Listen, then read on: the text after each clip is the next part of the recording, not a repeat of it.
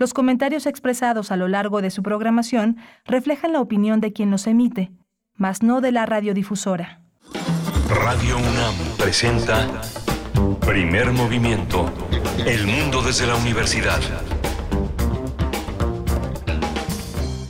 Siete con tres minutos de la mañana. Muy buenos días. Inicia primer movimiento en su emisión de lunes 15 de agosto. Hoy es 15 de agosto de 2022. Les saluda al micrófono Berenice Camacho en nombre de todo el equipo. Esta semana Miguel Ángel Quemain estará de descanso, pero estamos el resto de este equipo deseándoles un excelente inicio de semana. También, eh, pues, un excelente mes. Estamos a plena mitad del mes de agosto, la segunda semana de clases en la universidad, en la UNAM, de este nuevo ciclo escolar. Y bueno, les acompañamos en vivo a través del 96.1 en la frecuencia modulada, el 860 amplitud modulada y en www.radio.unam.mx. Del otro lado, en la cabina, del otro lado del, del cristal, se encuentra Rodrigo Aguilar en la producción ejecutiva y también está esta mañana Arturo González en los controles técnicos con distancia, Tamara Quirós en redes sociales y bueno, todo el equipo, todo el equipo listo para estar con ustedes durante las siguientes tres horas hasta las 10 de la mañana. Les acompañamos si nos dan esa oportunidad.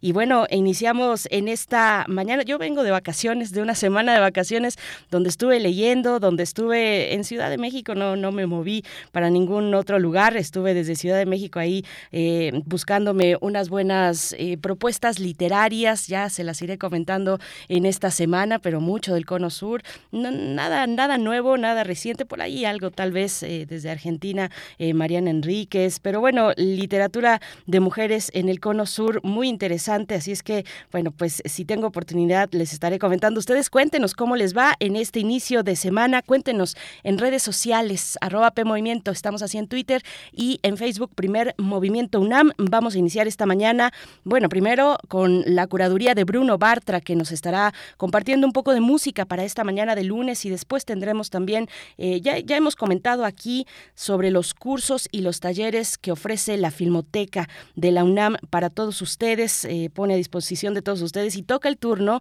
de hablar de lo que del curso titulado Cómplices de la Oscuridad, Drácula y el cine, un curso que va a impartir pues quién más, quién más sino nuestro querido amigo Roberto Coria que estará con nosotros en unos momentos aquí en, eh, en las frecuencias de Radio UNAM para darnos todos los detalles de este curso en línea, Cómplices de la Oscuridad, Drácula y el cine, un curso que tendrá lugar eh, a principios de septiembre, del 9 al 18 de noviembre. Del 9 de septiembre al 18 de noviembre, los viernes de 17 a 19 horas, los detalles en unos momentos más con Roberto Coria. Y tendremos también en nuestra nota nacional, bueno, bajando un poquito eh, la, cuestión, eh, digamos, más un poco el ánimo, pero con mucho interés de seguir la cuestión de la violencia en nuestro país, la violencia en los estados de Jalisco, Guanajuato, Chihuahua, también Baja California, también Michoacán. Bueno, vamos a conversar sobre estos, eh, estos hechos violentos donde eh, la semana pasada y el fin de semana también pues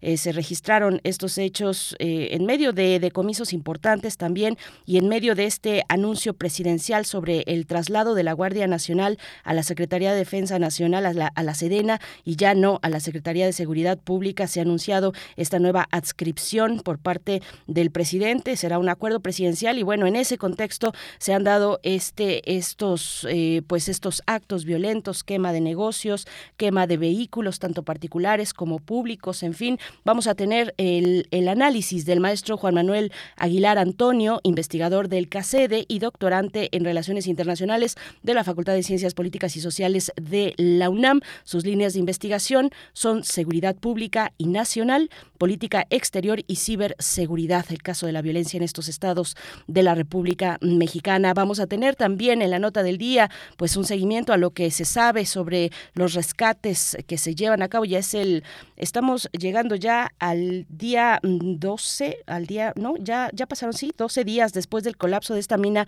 en Sabinas, en Coahuila, una mina de carbón que dejó atrapados a 10 mineros. Las labores de rescate pues se han dificultado por la inundación de los pozos. Hay bombas que están extrayendo, ya lo ha comunicado el presidente de la República el viernes pasado, bombas de agua que están extrayendo. El agua de los pozos son pozos que llegan a tener hasta 30 metros de profundidad y vamos a tener pues los el, seguimiento de esta pues estos trabajos fundamentales muy importantes para rescatar a estos 10 mineros atrapados. Vamos a conversar al respecto con Ivonne Valdés, periodista de Saltillo, Coahuila, egresada de la Universidad Autónoma de Nuevo, Nuevo León y editora en un periódico local de Saltillo.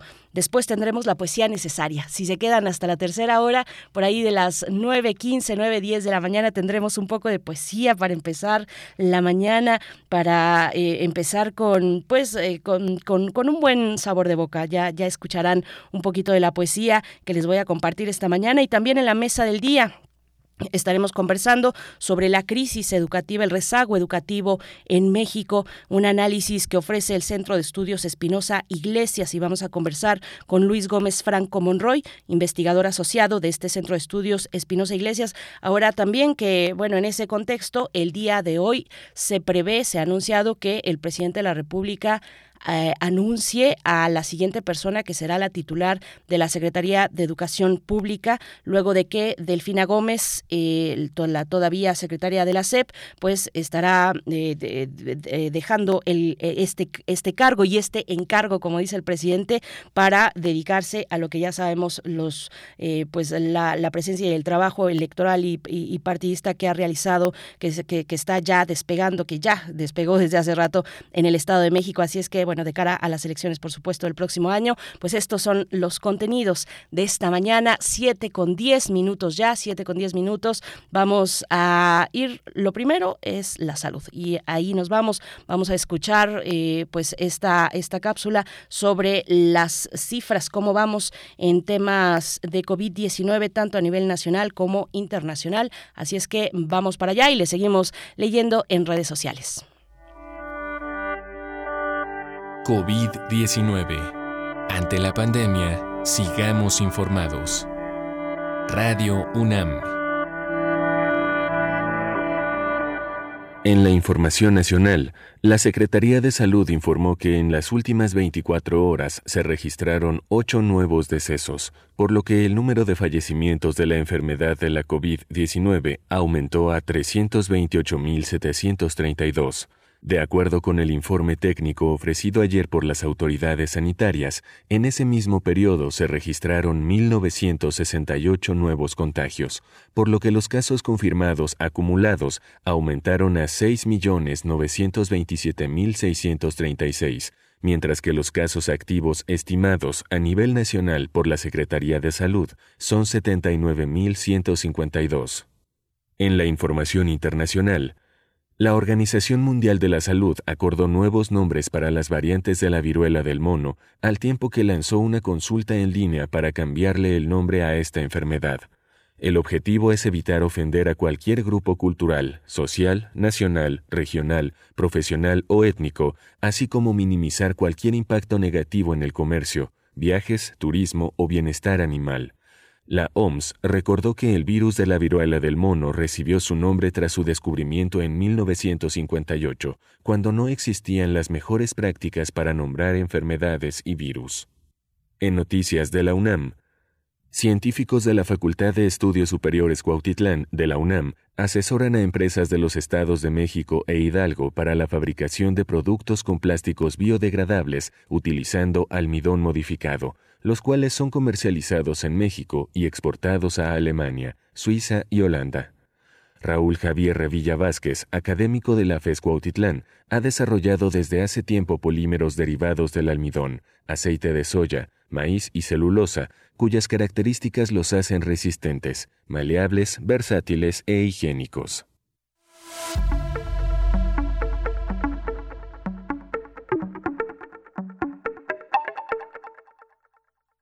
Y en nuestras recomendaciones culturales, la Sala 10, la sala virtual del Museo Universitario de Arte Contemporáneo, MUAC, presenta hasta el 16 de octubre dos trabajos de Logan Dantrich, Black Continuum y Reprise, ambos producidos en 2019. Los videos de Logan Dantrich dialogan con las narrativas y los imaginarios afroamericanos para explorar el papel de la memoria en los procesos de liberación, reinvención y sanación de una subjetividad históricamente atravesada por la violencia racista. Consulta más información en moac.unam.mx. Primer movimiento. Hacemos comunidad en la sana distancia.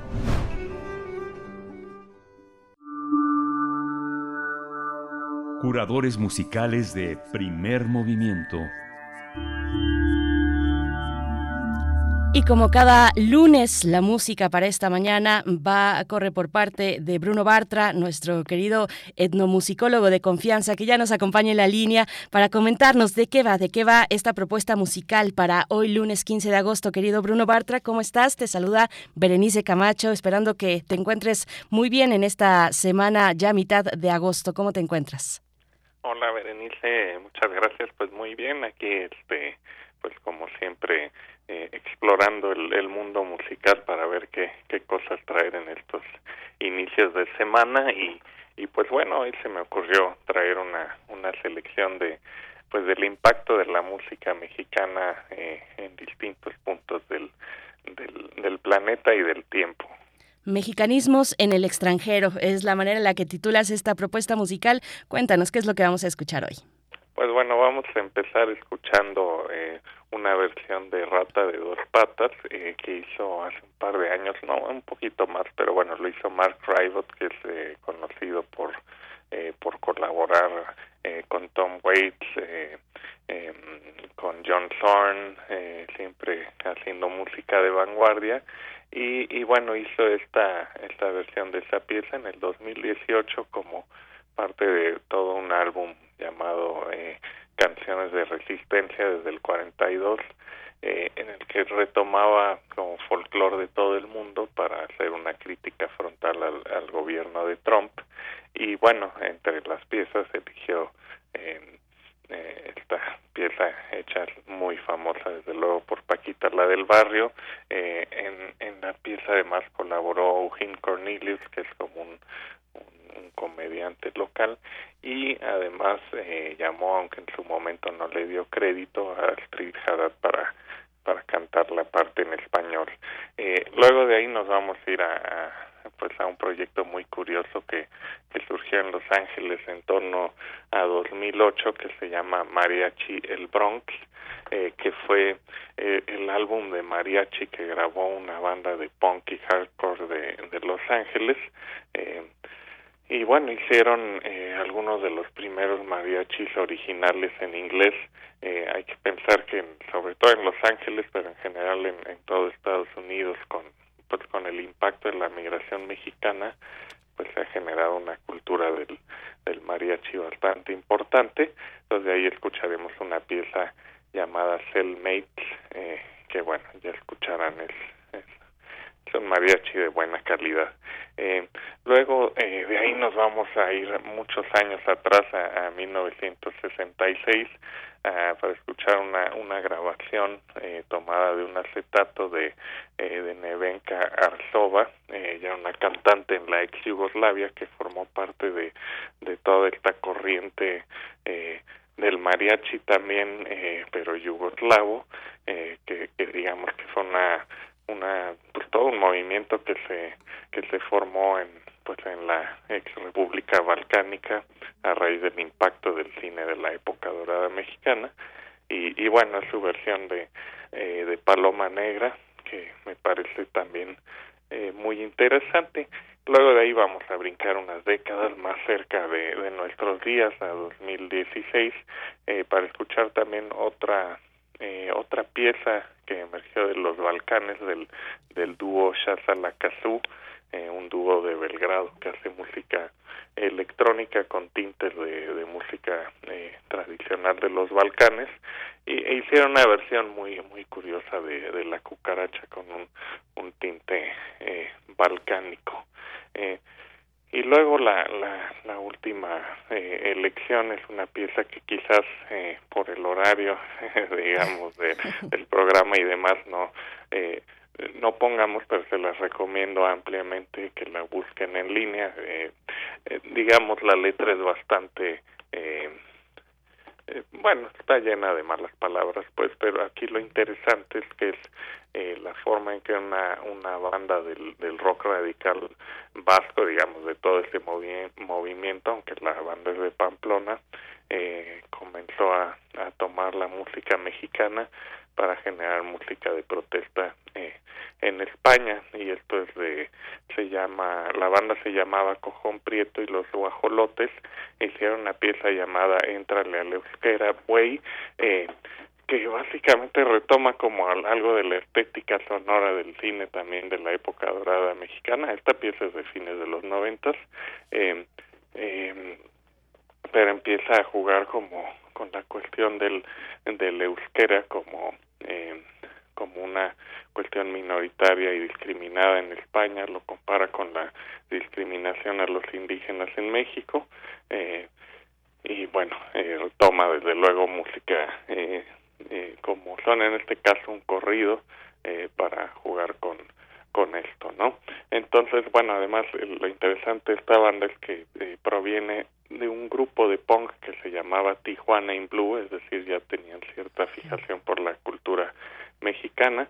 Cuando esta banda se separó, uno de sus integrantes vino a México, se conectó con el zapatismo y demás y regresó a hacer eh, esta banda. Otro integrante de aquella banda eh, se convirtió eventualmente en Tonino Carotone. Entonces, bueno, es una banda ahí eh, muy interesante y, y, creo que habla de ese impacto que ha tenido eh, la música mexicana a nivel global, ¿no? Entonces, bueno, esa es la selección para hoy, eh, algo bailable, algo de protesta, muy mexicana y sobre todo muy interesante, me parece. Así es, eh, querido Bruno Bartra. Pues sí, por, por estar en, en, horario para todo público tal vez no salga, pero está, está interesante esa, esa propuesta. Groserías con causa, palabrotas con causa, para decirlo rápidamente.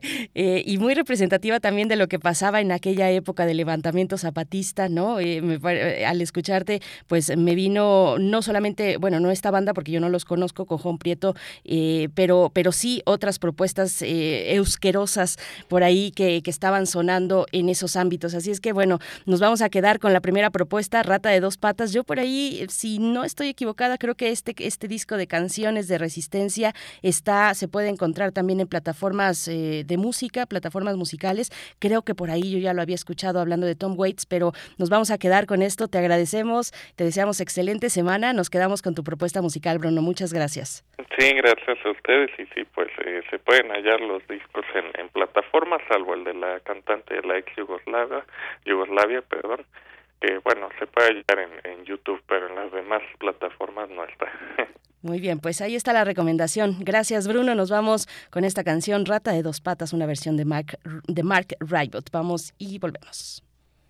Filthy rat, creeping animal, scum of life,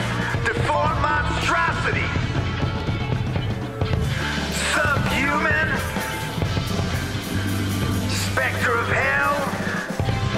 How much damage you have done? Parasite, poison snake, cast off garbage of life.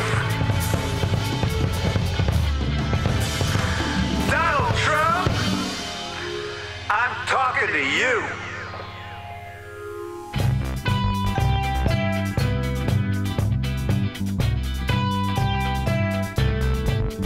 Rata inmunda, animal rastrero, escoria de la vida, adefesio mal hecho, infrahumano, espectro del infierno, maldita sabandija. ¿Cuánto daño me has hecho? Alimaña, culebra ponzoñosa, desecho de la vida te odio y te desprecio. Rata de dos patas, te estoy hablando a ti. Porque un bicho rastrero, aun siendo el más maldito, comparado contigo, se queda muy chiquito. Maldita sanguijuela, maldita cucaracha, que infectas donde pica, que hieres y que mata. Alimaña, culebra ponzoñosa, desecho de la vida. Te odio y te desprecio. Rata de dos patas,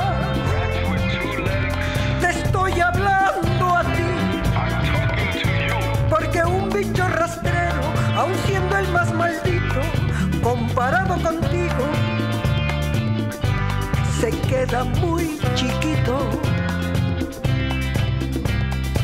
I want the world to be a better place. We need new leaders, new peoples, new painters, new music, new Pablos, new Fridas, no ratas, no haters, no fakers, soul shapers. Not my president, not my president, no borders, no walls. I hate you, I scorn you, I'm crying, I'm on you. Can't wait cause the change gon' come. Can't wait cause the change gon' come. Sun gon' shine, rain gon' come. Crops will grow, same old song. Solo my voice, make up my choice. We all join hands, my feet are so loco, un poco, heal Maldita sanguijuela, maldita cucaracha, que infectas donde pica, que hieres y que matas.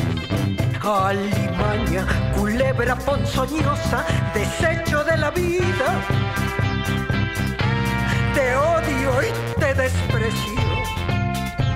Rata de dos patas,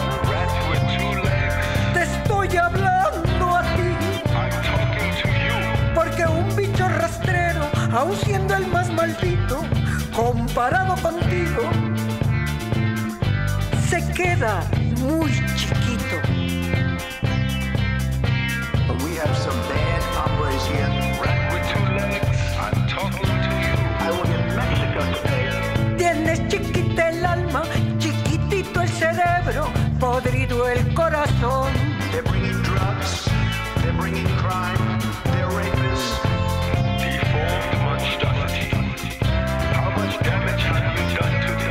Maldita cucaracha, culebra ponzoñosa, te odio y te desprecio. We have some bad, bad people.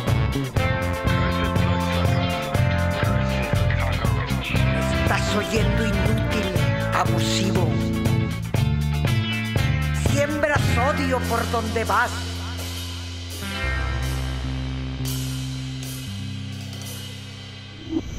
Primer movimiento.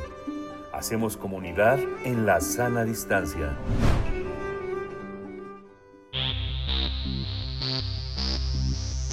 De festivales, ferias y más. Recomendaciones culturales. En mayo de 1987, las librerías londinenses lanzaron la publicación Drácula, la obra más reconocida del escritor irlandés Bram Stoker. A lo largo de 125 años, esta novela ha sido traducida a todos los idiomas y representada de diversas maneras, como en obras, artes plásticas, televisión, música, historietas o videojuegos, aunque fue el cine quien determinó su popularidad internacional.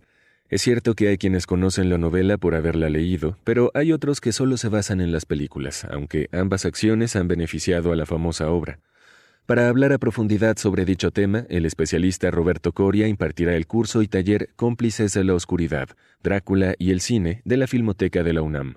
Este espacio está dirigido al público en general, así como a cinéfilos, cineastas, escritores y personas interesadas en la figura del vampiro en la cinematografía.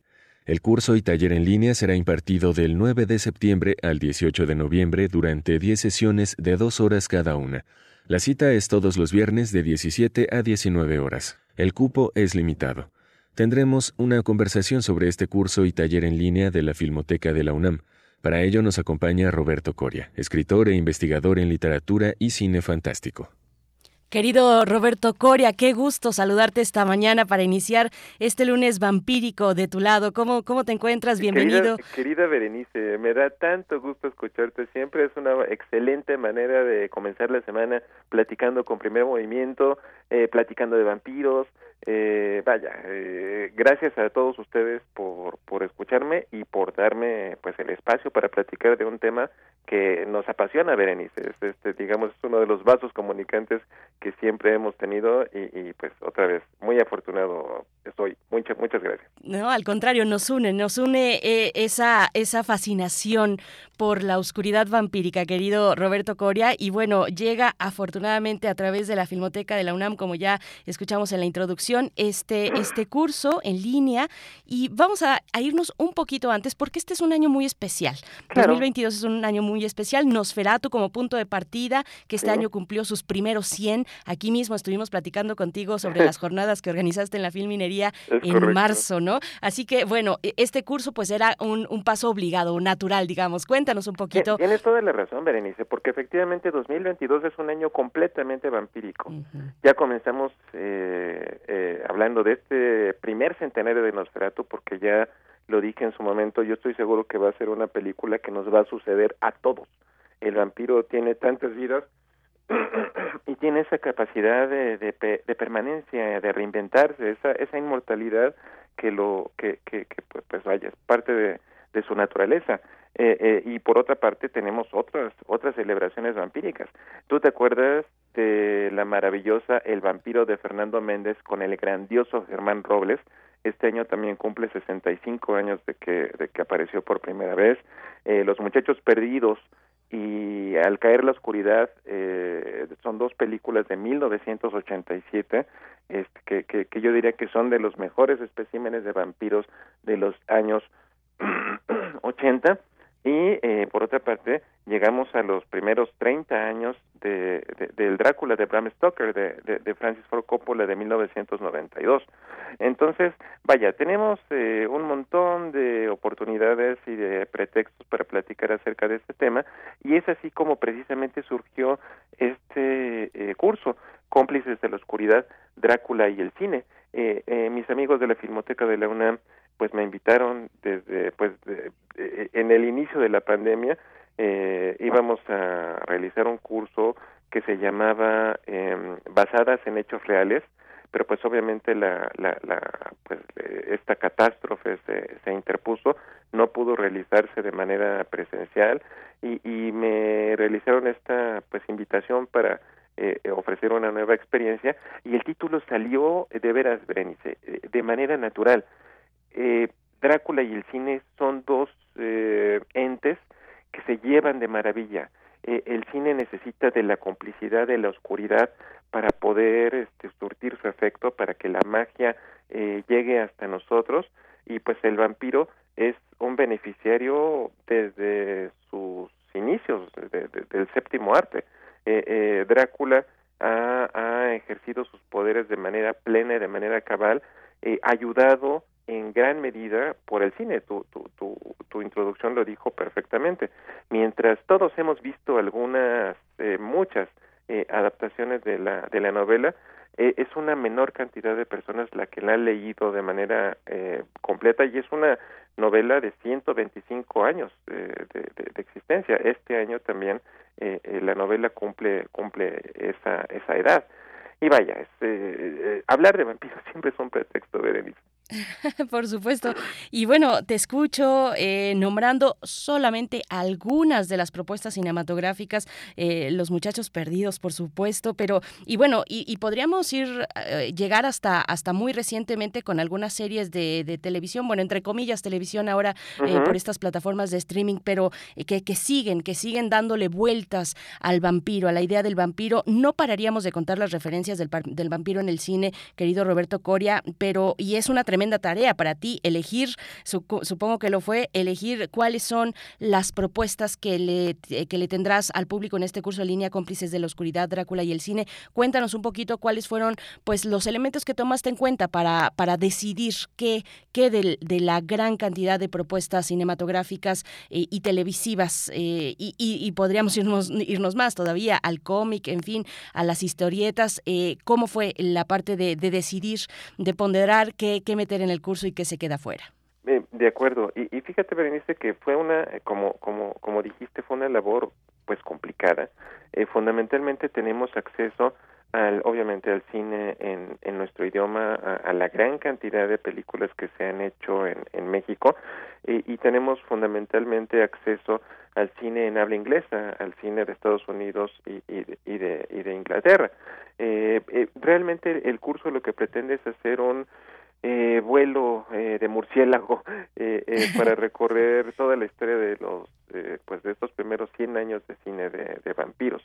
Eh, y, y, y, realmente en este recorrido cronológico pues eh, definitivamente tenemos que comenzar eh, hablando de Nosferatu digo a pesar de que es una una, una cinta que ya pues he, he hablado ampliamente de ella en, en, tantos otros espacios, tanto de nuestra universidad como como como, este particulares.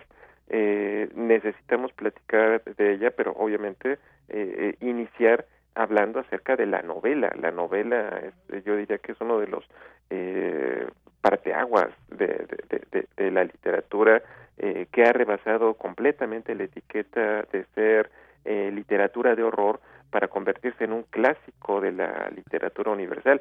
Nuestro querido Vicente Quirarte eh, de, de, de, decía y, con, y dice con, con, con, gran cierto, Drácula es a la novela de vampiros lo que el Quijote a la novela de caballerías o lo que Moby Dick a la, a la novela de aventuras eh, marinas.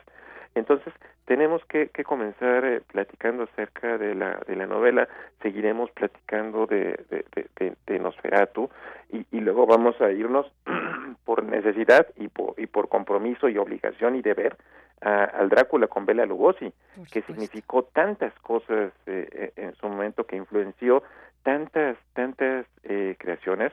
Obviamente, eh, ya, ya decía, vamos a, a, a hacer una una parada en México. Vamos a comenzar con El vampiro de Fernando Méndez, eh, que cinta que indudablemente abreva muchísimo de, eh, pues vaya, de todo lo que se creó en las películas de los estudios universal, universal de la era de oro de, de, los grandes monstruos, eh, hasta llegar a, por ejemplo, a Inglaterra, que también eh, eh el Drácula eh, producido y, por, y, visitado incontables veces por la casa Hammer, eh, eh, que tienen Christopher Lee, pues tal vez a la punta de lanza de toda de todas estas eh, grandes películas sobre sobre vampiros.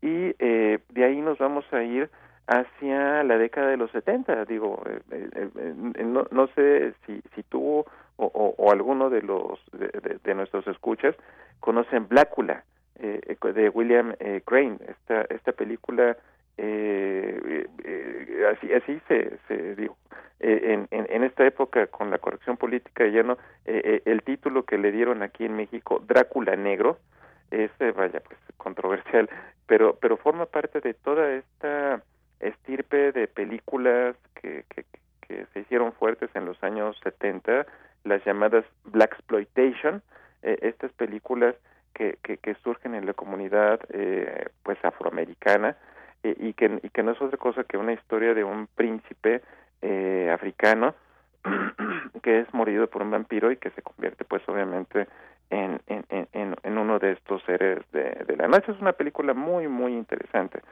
Eh, y bueno, bueno, vamos a hablar de eh, pues el, el, renacimiento en la década de los 70, de, el, el, reencuentro con el teatro y con lo, y con lo básico.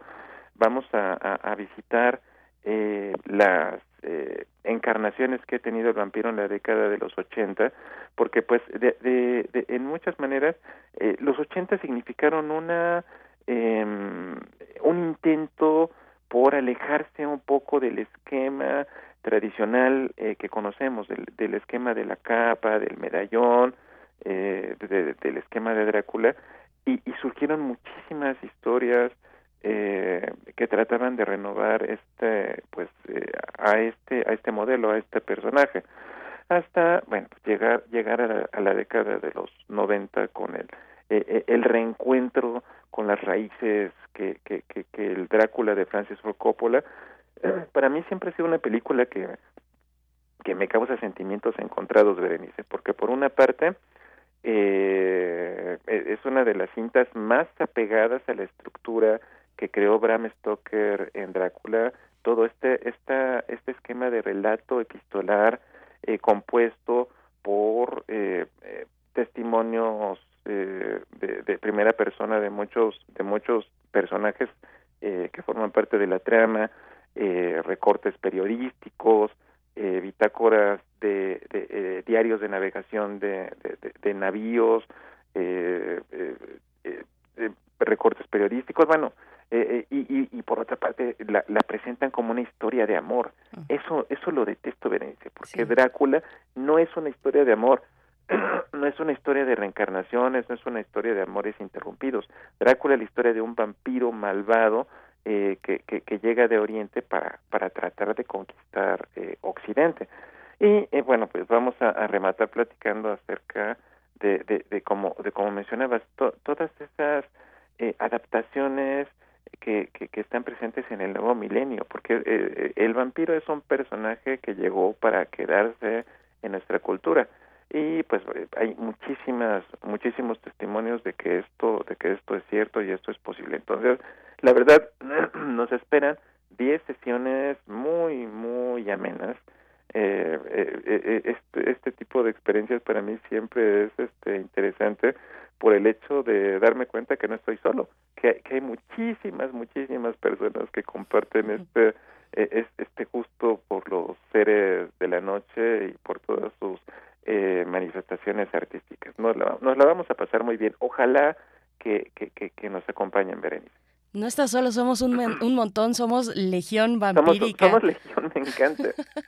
Roberto Coria, y bueno, sí, esta cuestión de, de la historia de amor que meten luego en, en, en, en, historias, dentro de historias maravillosas, eh, fascinantes, las meten ahí como con calzador, eh, que, que, pierden el foco de lo importante, de lo, de lo alucinante, meten una paja romántica, ¿no? Mucha paja romántica. Eh, nos, nos pasa, yo creo que con varias películas, me pasa de pronto también con, con películas películas de zombies, no sé, ¿Sí? por ahí estoy pensando un poquito en voz alta, pero, pero bueno, qué obra, qué obra tan magnífica, eh, Roberto Coria, como lo has dicho, que da tanto de sí, que hay obras eh, inspiradas que se apegan al texto, como el caso de la eh, propuesta de Francis Ford, Ford, Coppola, pero otras para nada, otras están en otro lugar, en otro momento, y verlo también desde el horizonte de lo que se produce o se ha producido en México. Estaba yo pensando en Guillermo del Toro y Cronos. Por eh, Cronos, de pero ahí creo, creo, si no estoy equivocada, pues en ningún momento se menciona como tal la palabra vampiro. No. Pero no. sí es una revisión del mito muy, muy interesante. Cuéntanos un poquito, bueno, ¿dónde está?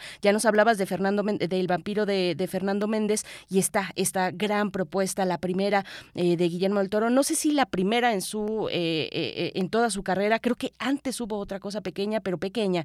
Esta, esta ya más en forma, Cronos, que seguro conocen en la audiencia y si no la conocen, pues tienen que ir a verla de Guillermo del Toro. ¿Cómo ves? No, definitivamente. Tienes razón. Este, Guillermo del Toro tiene experiencia previa tanto en el terreno del maquillaje, en el terreno de la producción, como en el terreno de los cortometrajes, pero definitivamente Cronos es su ópera prima, es su primer gran largometraje y, y, y de verdad empezó con el pie derecho para una, verdad, una carrera verdaderamente este, interesante, propositiva. Eh, Guillermo del Toro eh, eh, es uno de nosotros, es, es, como los freaks de Todd Browning. Uh -huh one of us y, y, y, es parte de esa legión que acabas de mencionar. Es una persona que cree fervientemente en la oscuridad, en sus poderes, eh, que jamás ha negado su, pues como, como eh, eh, su, su procedencia. Es, es, es una Guillermo del Toro es un es un este cineasta verdaderamente eh, interesante, es, es, un auténtico prodigio Guillermo del Toro en, en, muchos sentidos.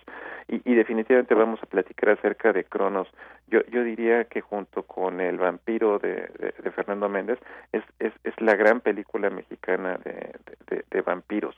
Y, y, pues obviamente la vamos a, a, platicar a, detalle. Eh, porque sí, definitivamente yo creo que eh, en cuanto eh, vi por primera vez Cronos, inmediatamente surgió un romance con, con, con, con todas las propuestas de este director que no ha dejado de maravillarme desde, desde ese primer encuentro. Roberto Coria, pues bueno, ¿quiénes, quiénes pueden eh, em, asistir a este curso? Cuéntanos un poquito de esa parte, eh, pues logística, ¿no? De cómo nos acercamos, de quiénes, de qué se necesita, además de muchas ganas de sangre, de mucha sed, de tener mucha sed para, para este curso. Cuéntanos un poquito, por favor. Pues es, es un curso para todo público, Berenice, para todo aquel que es diletante de este tipo de manifestaciones. Eh, obviamente, eh, eh, el, yo siempre he pensado que lo lúdico no está peleado con lo académico, pero también es un curso completamente útil tanto para cinéfilos, para cineastas, para escritores, pues vaya, para, para, para todas las personas que están interesadas en la figura del vampiro dentro de la, de la cinematografía. y, y pues lo único que tienen que hacer es acercarse a la Filmoteca de la UNAM. Eh, tanto en su página web eh, www.filmoteca.unam.mx como en sus redes sociales, eh, eh, en su muro de Facebook, en su cuenta de Twitter. Continuamente la Filmoteca está ofreciendo, pues vaya, muchas muchas opciones para todas las personas que creen en, en, en, los grandes poderes del, del séptimo arte y, y pues vaya, es, es una fortuna poder eh, platicar de esto en casa. Esto esto me, me, me recuerda a mis propios inicios, Berenice. En, en, en, la Casa del Lago Juan José Arreola de nuestra universidad fue donde en 1998 impartí mi primer curso de literatura de, vampiros. Y, y, y llegar eh, el día de hoy a, a nuestra filmoteca, pues para mí es un gozo y un triunfo mayúsculo. Ay, querido Roberto Coria, te, te, te escucho y, y, pienso en tantos, tantas cuestiones que, que, se pueden desprender de este maravilloso curso. O sea, desde pensando en quiénes han sido los mejores intérpretes, hablabas obligadamente de Bela Lugosi, uh -huh. los mejores directores. Podríamos hablar de la música también en el caso de Nosferatu, que es esencial al momento de ser, bueno, cine silente, una, uh -huh. una obra que cumple, repetimos, 100 años. Podríamos hablar de los distintos formatos, en fin, de, de, de, de la textura, de la imagen imagen eh, y perdernos, y perdernos en el universo de, de, los vampiros y en el universo de Drácula, que tan generoso, generoso es, porque nos permite eso, nos, nos, permite ver versiones de todo tipo, eh, versiones que se acercan o no al texto, eh, querido Roberto Coria, pues mm, danos un, un, comentario sobre todos estos elementos que están ahí acompañando a las múltiples versiones de este gran vampiro. No, pues, pues, pues vaya, ese, ese, ese, ese dilema, Berenice, eh, preguntarnos quién es el mejor Drácula del cine, eh, yo, yo, yo diría que es una respuesta imposible de, de, de, contestar. Lo mismo pasa cuando me preguntan quién es el mejor Sherlock Holmes uh -huh. o, o, o, quién es el mejor Guasón, un personaje que, del que hemos platicado tanto, tanto recientemente. Simplemente todos los actores que lo han eh, eh, personificado, pues son estupendas variaciones de, de un personaje maravilloso. Drácula es hoy por hoy yo diría que una de, la, de las mejores eh, eh, representaciones del mal, del mal en general.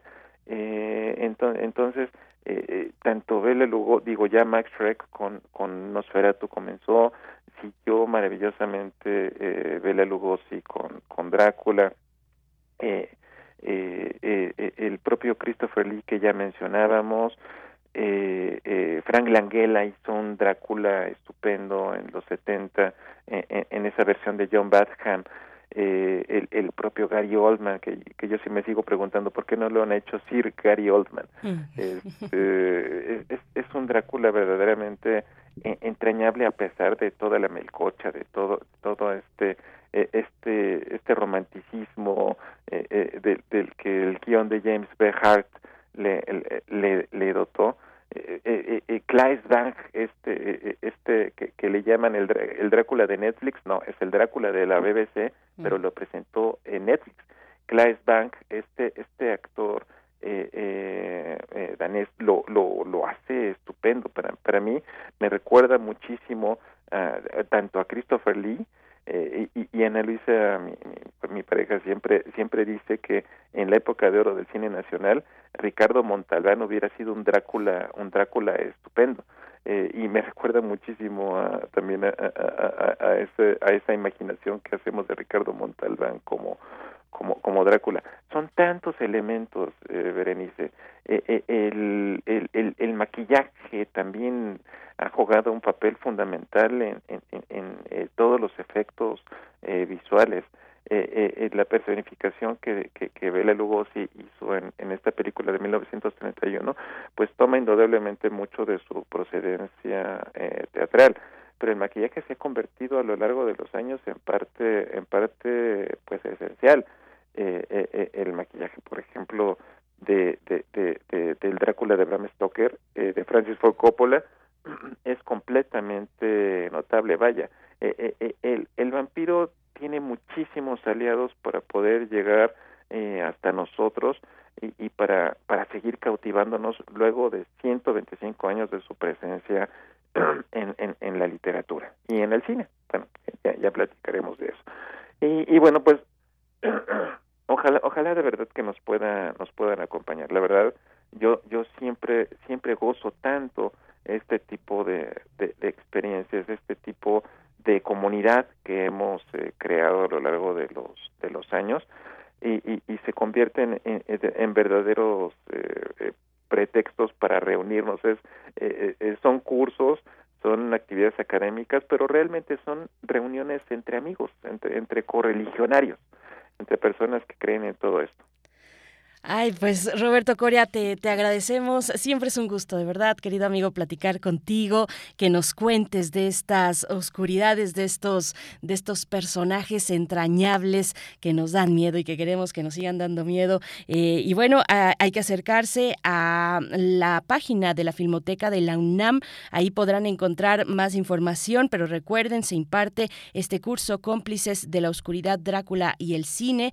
un curso en línea con valor curricular académico se imparte por ti, querido Roberto Coria, del 9 de septiembre al 18 de noviembre, los viernes, de 17 a 19 horas, y se pueden acercar a la página de la Filmoteca, www.filmoteca.unam.mx. Hay descuentos de hasta el 50%, eh, ya saben, para estudiantes, para INAPAM, eh, en fin, eh, es un curso con un precio, una cantidad eh, muy módica de, de 2.400 si piensan en el descuento también, 2.400 pesos por pasársela increíblemente bien en este recorrido de tu lado. Eh, y pues bueno, te, te, agradecemos, querido Roberto Coria. Está la información también tanto en tus redes sociales como en las de Primer Movimiento. Ahí lo pueden encontrar. Y una mención especial para, para eh, Mariana Ceja, que es pues eh, la, desde la Filmoteca de la UNAM, es quien organiza todos estos cursos. Ya hemos hablado aquí de otros que están también actualmente impartiéndose desde la Filmoteca. Mariana Ceja, que hace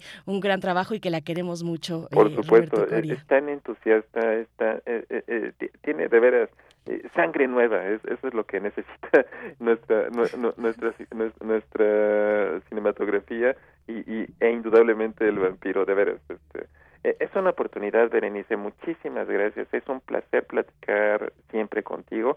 Y, y, y, pues les envío un abrazo enorme. espero que todos tengan una semana, una semana estupenda. Otro de vuelta, otro abrazo para ti, Roberto Coria. Muchas gracias. Y ahí está la información para todos los que se sientan animados de acercarse a esa sed vampírica. Gracias, Roberto Coria. Gracias a ti, querida. 7 con 50 minutos de la mañana. Estamos leyendo sus comentarios. Cuéntenos quién es su Drácula favorito, tanto la versión eh, en, en, general, la película de Drácula que les parece la mejor, pero también su intérprete, eh, el actor que les parece. Sí, Gary Oldman es, es fabuloso, pero cómo dejar fuera a Bela Lugosi. En fin, cuéntenos en redes sociales. Les estamos leyendo. Nos vamos a ir con una cápsula, una cápsula de, eh, vamos a escuchar a continuación, de región Tierra Caliente San Agustín Victorioso o de los animalitos con el conjunto Póker de Haces.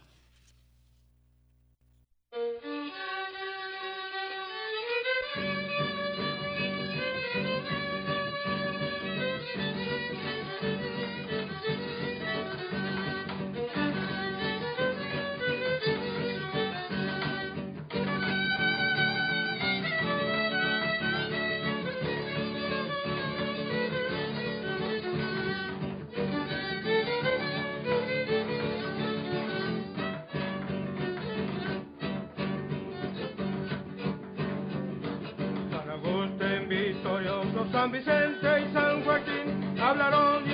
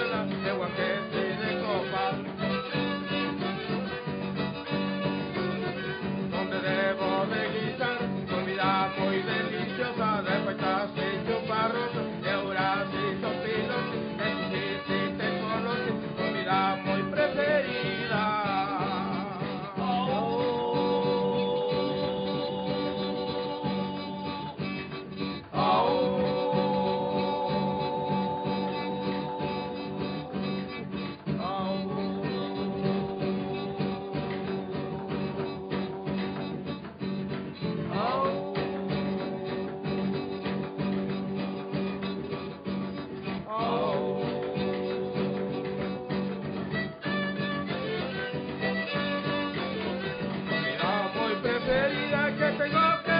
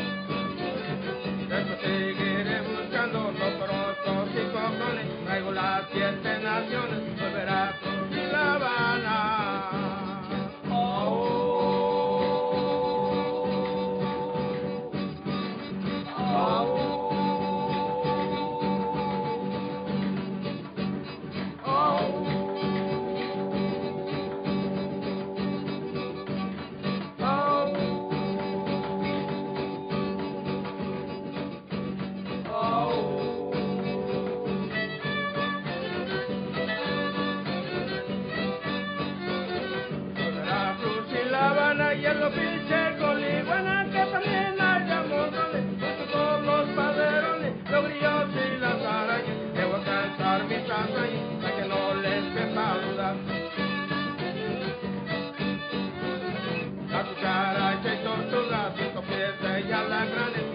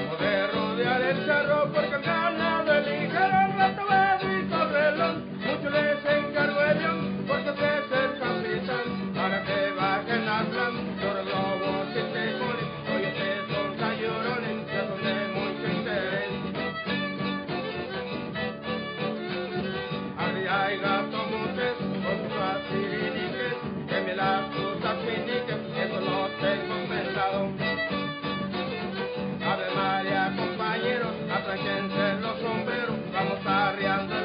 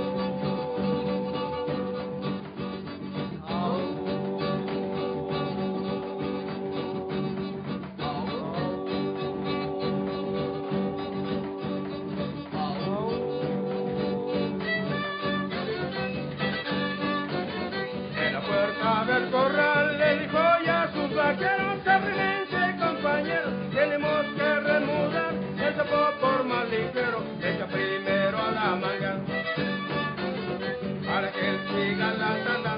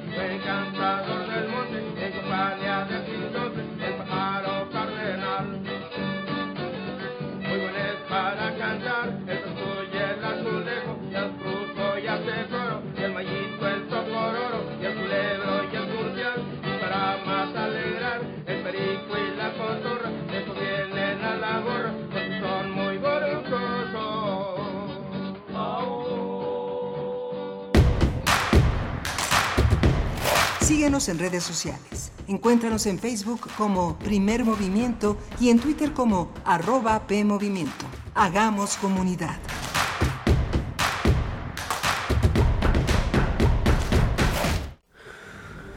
El placer sexual es un derecho universal. Con tantos estereotipos y discriminación, ¿cómo viven su sexualidad las personas con discapacidad?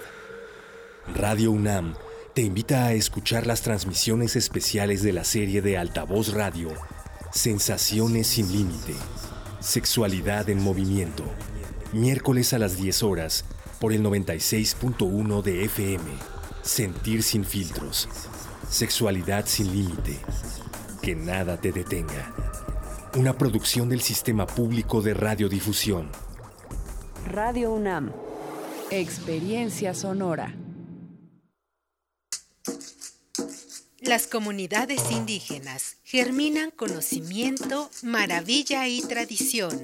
Son el México profundo, el presente donde hilan un collar de flores. Xochicóscat, collar de flores, con Mardonio Carballo, lunes 10 de la mañana por Radio UNAM. Experiencia sonora.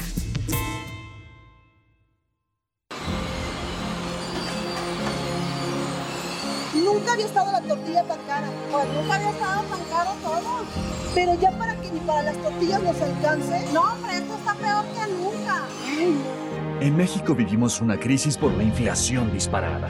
Ante esta emergencia, el PRD propone 10 pesos por kilo de tortillas, con un programa de emergencia para la alimentación de las y los mexicanos. Un nuevo amanecer. PRD.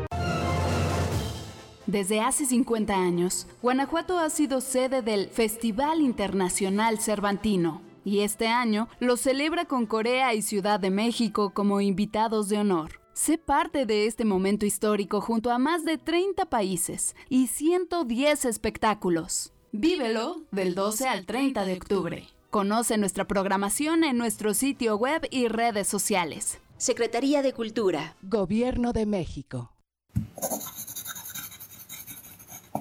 Un libro no termina con el punto final. No es solo la escritura y la corrección. Hay mucho más que un proceso creativo o un arranque de inspiración. Las palabras encierran conocimiento y cultura, pero también gustos y texturas. Los invitamos a probar los sabores y los saberes del lenguaje. Eso, todo eso es lo que saben las palabras. Saben las palabras, el amor por el lenguaje en todas sus presentaciones. Con Laura García, todos los lunes a las 18.30 horas, retransmisión sábados a las 17 horas, solo por Radio UNAM. Experiencia sonora.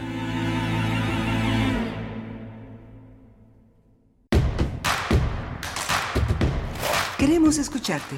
Llámanos al 55 36 43 39 y al 55 36 89 89. Primer movimiento. Hacemos comunidad.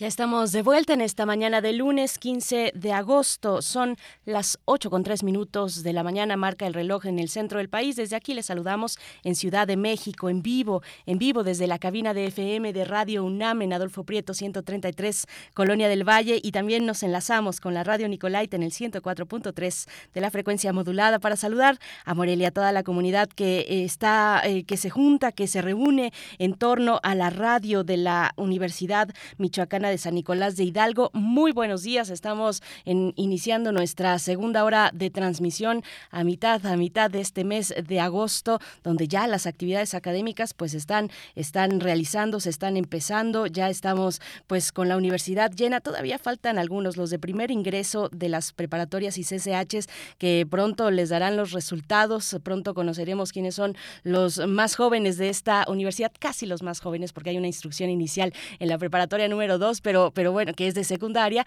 pero bueno, al resto, a todos los que están eh, pues con esa esperanza de formar parte de la universidad desde el bachillerato, desde la preparatoria, pues bueno, será hasta el jueves que conozcamos los resultados para darles la, bienvenida a los nuevos integrantes de esta gran comunidad universitaria de la UNAM. Les saluda Berenice Camacho en los micrófonos, hoy en ausencia de mi compañero Miguel Ángel Quemain, que está tomando esta semana de vacaciones, pero estamos todo el equipo, como ya lo saben, Rodrigo Aguilar en la producción ejecutiva, del otro lado del cristal le levanta su pulgar y le saluda también. Está Arturo González en los controles técnicos, igualmente les manda un saludo caluroso en esta mañana que se está poniendo cada vez más calurosa. Precisamente van y vienen las lluvias, eh, pero hay mucha humedad de pronto, a veces se siente un poco más de fresco, pero en otras a mediodía pues cae cae fuerte el sol y se siente el calor desde la capital del país. Les estamos saludando en el 96.1 de la frecuencia modulada y pues bueno, con sus comentarios en redes sociales que ya nos hacen llegar desde, desde muy temprano. Mario Navarrete Real nos saluda desde Valle del Mezquital, en Hidalgo, donde está la feria del santuario de Nuestra Señora de, la, de, la de las Lágrimas. Desde Tetepango nos saluda por allá Mario Navarrete. Saludos para ti también y bueno, a toda, toda, toda la comunidad que está por acá Alfonso de Alba Arcos también nos da los buenos días. Eh, y bueno, a todos ustedes, Flechador del Sol también nos desea un gran lunes. Por acá nos, nos comentaban algo de la curaduría musical que no les gustó esta versión de Rata de dos patas. Bueno, a uno de nuestros radioescuchas, eh, a ver si puedo localizar. Ah, sí, Aisit Sug nos dice, pues que como que APA curaduría eh, Rata de dos patas. Fíjate que a mí sí me gustó, sí me gustó, me gustó esta versión porque no sé si lograron escuchar este sampleo que se combina con esta canción de Paquita la del barrio, Rata de dos patas, un sampleo que este, este músico Mark Rybot, eh, que ha colaborado eh, con Tom Waits, Tom Waits nos decía eh, el mismo Bruno Bartra, eh, le hace un sampleo a aquel discurso de Donald Trump, este discurso eh, pues lamentable y famoso por lo mismo, donde habla muy mal de los mexicanos, pues aparece, eh, prácticamente le está dedicando esta canción a Donald Trump, esa es mi interpretación porque ahí hace ese sampleo, me gustó mucho encontrarlo por ahí en esta versión de Rata de dos patas. Ustedes cuéntenos qué les pareció. Vamos a seguir con la curaduría musical de Bruno Bartra para aprender la mañana, la mañana de lunes es eh, mexicanismos en el extranjero, es la propuesta, digamos, musical, lo que engloba o el eje temático de las canciones que estaremos escuchando en esta mañana de lunes, donde también pasando a otros temas, pasando otros temas, bueno, antes de pasar a otros temas, venimos de platicar de, de la oscuridad vampírica con Roberto Coria y este taller, este, este curso en línea que da eh, Roberto Coria, que dará a partir del 9 de septiembre y hasta el 18 de noviembre en la Filmoteca de la UNAM eh, en línea, pues nos comentaban por acá cuáles son sus eh, Dráculas favoritos, su interpretación favorita de Drácula y Rosario Durán Martínez, pues le da al clavo, yo creo, porque nos dice Germán Robles, un súper vampiro, personalidad y carácter, pues sí, cómo no, para, para los mexicanos, yo creo que es el gran o uno de los grandes referentes eh, de la interpretación de Drácula, de la interpretación del vampiro, el gran Germán Robles, actor que nació en España, pero bueno, más mexicano que, que, el nopal, dirían por ahí, eh, en una, eh, sobre todo en esta película del vampiro de 1957, de la dirección de Fernando Méndez, hablamos de ella con Roberto Coria hace unos minutos, y bueno, si ustedes quieren saber mucho más y adentrarse en esa oscuridad mm, vampírica, pues pueden hacerlo eh, si se inscriben a este curso, en, lo pueden hacer en la página de la Filmoteca de la UNAM, ahí encontrarán la manera de acercarse y todos los detalles para que puedan asistir a este curso que se titula Cómplices de la Oscuridad, Drácula eh, y el cine, que imparte nuestro querido amigo Roberto Coria. Y pues bueno, por delante, ahora sí, los temas por delante, eh, pues la realidad, la realidad es, eh, es la, que, la que pega fuerte y, no podemos dejarla a un lado. Vamos a estar comentando y escuchando el análisis del maestro Juan Manuel Aguilar Antonio, investigador de CACEDE, doctorante en Relaciones Internacionales por la Facultad de Ciencias Políticas y Sociales de la UNAM, sobre la violencia en varios estados de la República, esta violencia que se ha expresado en quema de negocios, en quema de, eh, de vehículos, vehículos de transporte público, vehículos particulares también en varios estados de la República como Jalisco, Guanajuato, Chihuahua, Baja California. Eh, también esta detención de eh, más de un centenar de personas que fueron detenidas en Michoacán este hacia el fin de semana. Pues bueno, vamos a conversar respecto a esta situación. Repito, como en la mañana, en el contexto de el anuncio que ha dado el presidente de la República eh, que impulsará un acuerdo, un acuerdo presidencial, no es un decreto presidencial, es un acuerdo presidencial, es un estatus distinto, en el que eh, se propondrá que la Guardia Nacional quede ahora adscrita a la Secretaría de Defensa, a la Sedena, Secretaría de Defensa Nacional, y ya no a la Secretaría de Seguridad Pública. Pues es la, el anuncio que se ha dado, se hace a través de un acuerdo presidencial, eh, lo cual significa que esta modificación no ha de pasar por el Congreso a través de la obligada reforma constitucional que implicaría un movimiento como este, pero bueno, en ese contexto y en el contexto de detenciones y de decomisos importantes es que estamos eh, estaremos hablando de estos casos de violencia en distintos estados de la República. Y después tendremos en la nota del día nos acercamos a, Coahuila a la pues a los trabajos que continúan las labores de rescate para eh, rescatar a estos 10 mineros, estas, estos 10 trabajadores mineros en la mina de Sabinas, una mina de carbón en Coahuila. Vamos a conversar sobre pues eh, lo que ha ocurrido hasta el momento en los eh, las labores de rescate que se están poniendo complicadas porque bueno eh, el agua el agua inunda los pozos que se tienen que de los cuales se tiene que extraer e, ese mismo agua.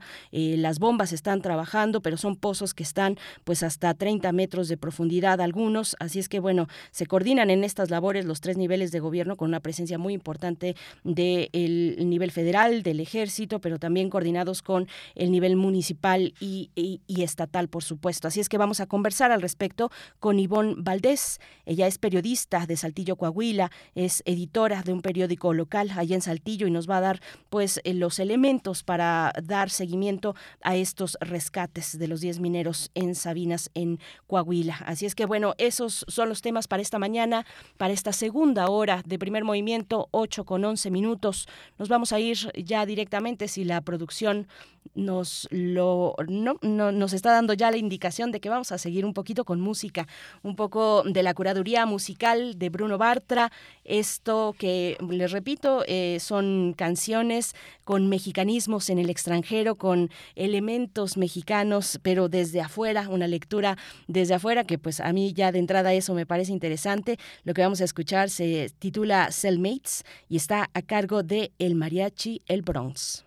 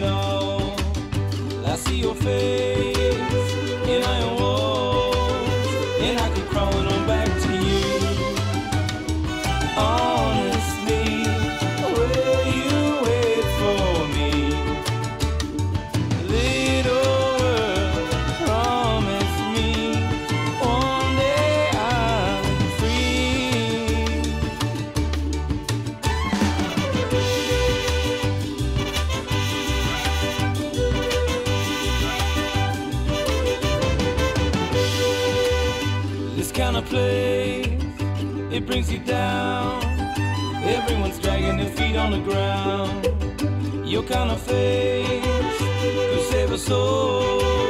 It keeps me crying all night to you.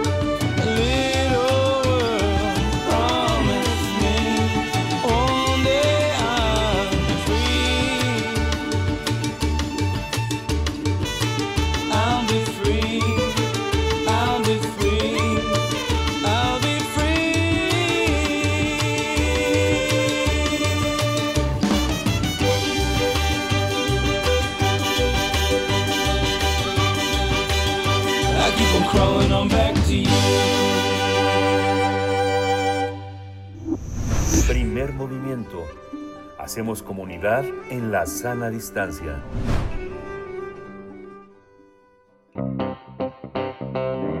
Nota Nacional. Los estados de Jalisco, Guanajuato, Chihuahua y Baja California registraron la semana pasada hechos de violencia cometidos por el crimen organizado. En Jalisco, la tarde del martes 9 de agosto, hombres con ropa táctica y armas largas prendieron fuego a automóviles y camiones en Zapopan, zona metropolitana de Guadalajara. Los delincuentes obligaron a los pasajeros a descender de las unidades antes de incendiarlos, aunque no hubo reportes de personas lesionadas. Sin embargo, la violencia se extendió hasta los municipios de Irapuato y Celaya, en Guanajuato. En este estado también se registró la quema de establecimientos comerciales de la cadena OXO y farmacias. Las autoridades detuvieron a 11 personas en Guanajuato y cinco más en Jalisco tras los hechos violentos que se dieron en distintos puntos. De acuerdo con el presidente Andrés Manuel López Obrador, esta ola de violencia ocurrió luego de que elementos del ejército mexicano se enfrentaran a narcotraficantes. El mandatario dijo que las agresiones se habrían intensificado tras la detención de líderes criminales, luego que oficiales de la Secretaría de la Defensa Nacional frustraran un encuentro entre dos agrupaciones. Dos días después, la tarde del 11 de agosto, se registraron una serie de ataques en Ciudad Juárez, Chihuahua, que incluyeron ataques a la población civil. El saldo fue de 11 personas muertas, 12 heridos y 10 detenidos. Los hechos ocurrieron luego de que se reportara una riña dentro del cerezo número 3, pelea que fue encabezada entre los grupos delictivos identificados como los Chapos del cártel de Sinaloa y los Mexicles. El viernes 12 la ola de violencia se extendió hasta Baja California, donde se registraron 16 incendios en cuatro de seis municipios, Ensenada, Tijuana, Tecate y Mexicali. En ese momento las autoridades emitieron un toque de queda. Tendremos una charla sobre los recientes hechos de violencia en estas entidades. Este día nos acompaña el maestro Juan Manuel Aguilar Antonio, investigador del CACEDE y doctorante en Relaciones Internacionales de la Facultad de Ciencias Políticas y Sociales. Sus líneas de investigación son seguridad pública y nacional, política exterior y ciberseguridad. Muchas gracias por participar esta mañana una vez más. Como siempre, te saludamos con mucho gusto, maestro Juan Manuel Aguilar Antonio. Bienvenido a Primer Movimiento. Te saluda Berenice Camacho. ¿Cómo estás? ¿Qué tal, Bernice? ¿Cómo está con ustedes? Excelente día. Gracias. Igualmente, pues, eh, ¿por dónde empezar? ¿Por dónde empezar en este mapeo que eh, acabamos de hacer en la introducción, eh, donde varios estados de la República, pues, están sumidos en estos actos de violencia o tuvieron, sucedieron y siguieron también hacia el fin de semana para el caso de Baja California, por ejemplo? Cuéntanos cómo interpretar, cuál es tu interpretación, tu análisis sobre, sobre estos hechos. Bueno, creo que es importante, en primera instancia, detectar el ámbito de que todos los estados involucrados en estos hechos violentos eh, corresponden en primera instancia a la parte de gobiernos que son, eh, bueno, partidos políticos que no son eh, afines a la parte del gobierno federal. Y esto creo que es importante destacar en el ámbito concreto de que al ser gobiernos de la oposición, por así decirlo en algún sentido, se puede revelar que la descoordinación en materia del ámbito de seguridad pública está más tajante y más vinculada a la parte de estados gobernados por el partido del presidente de la República. En ese sentido, es importante destacar que esto se vincula cuando empiezan los hechos en Jalisco el martes pasado a que hubo intervenciones operativas por parte de las Fuerzas Armadas, por parte del Ejército, para eh, atrapar a determinados cabecillas, líderes locales de, por ejemplo, organizaciones criminales como casos concretos el cártel Jalisco Nueva Generación. Aquí lo que me sorprende y lo que es cada vez más común en el ámbito de esta serie de operativos, en el ámbito eh, de estos actos de represión y de intimidación por parte de los grupos de crimen organizado, es que parece haber una muy poca planificación previa a los efectos que pueden darse derivados de este tipo de operativos. En ese caso concreto creo que es importante determinar que hay varios eh, aspectos que pueden estar fallándose. Por ejemplo, en el caso concreto creo que no hay un caso de análisis de riesgo. El protocolo nacional de uso de la fuerza, por ejemplo, nos, nos presenta diferentes categorías que deberían ser consideradas, el caso concreto de riesgos geográficos, demográficos, incluso climatológicos, cómo se puede eh, utilizar la parte concreta, por ejemplo, de determinados horarios del día para que los operativos sean más efectivos en el ámbito concreto de que haya menos población circulando en la calle, utilizar la parte de que sea día o noche es algo que puede jugar a favor en el ámbito concreto de las Fuerzas Armadas para operacionalizarlos. Y también, por ejemplo, las rutas de acceso para la cual pueda recibir un apoyo por parte de demás elementos. En el caso concreto de Jalisco, con la quema eh, de los diferentes vehículos, autobuses, la parte de automóviles eh, particulares, es importante destacar que fueron eh, quemados o fueron este, incendiados en puntos muy específicos que dificultaban el acceso de apoyo para las Fuerzas Armadas cuando ya se estaban dando esos actos intimidatorios.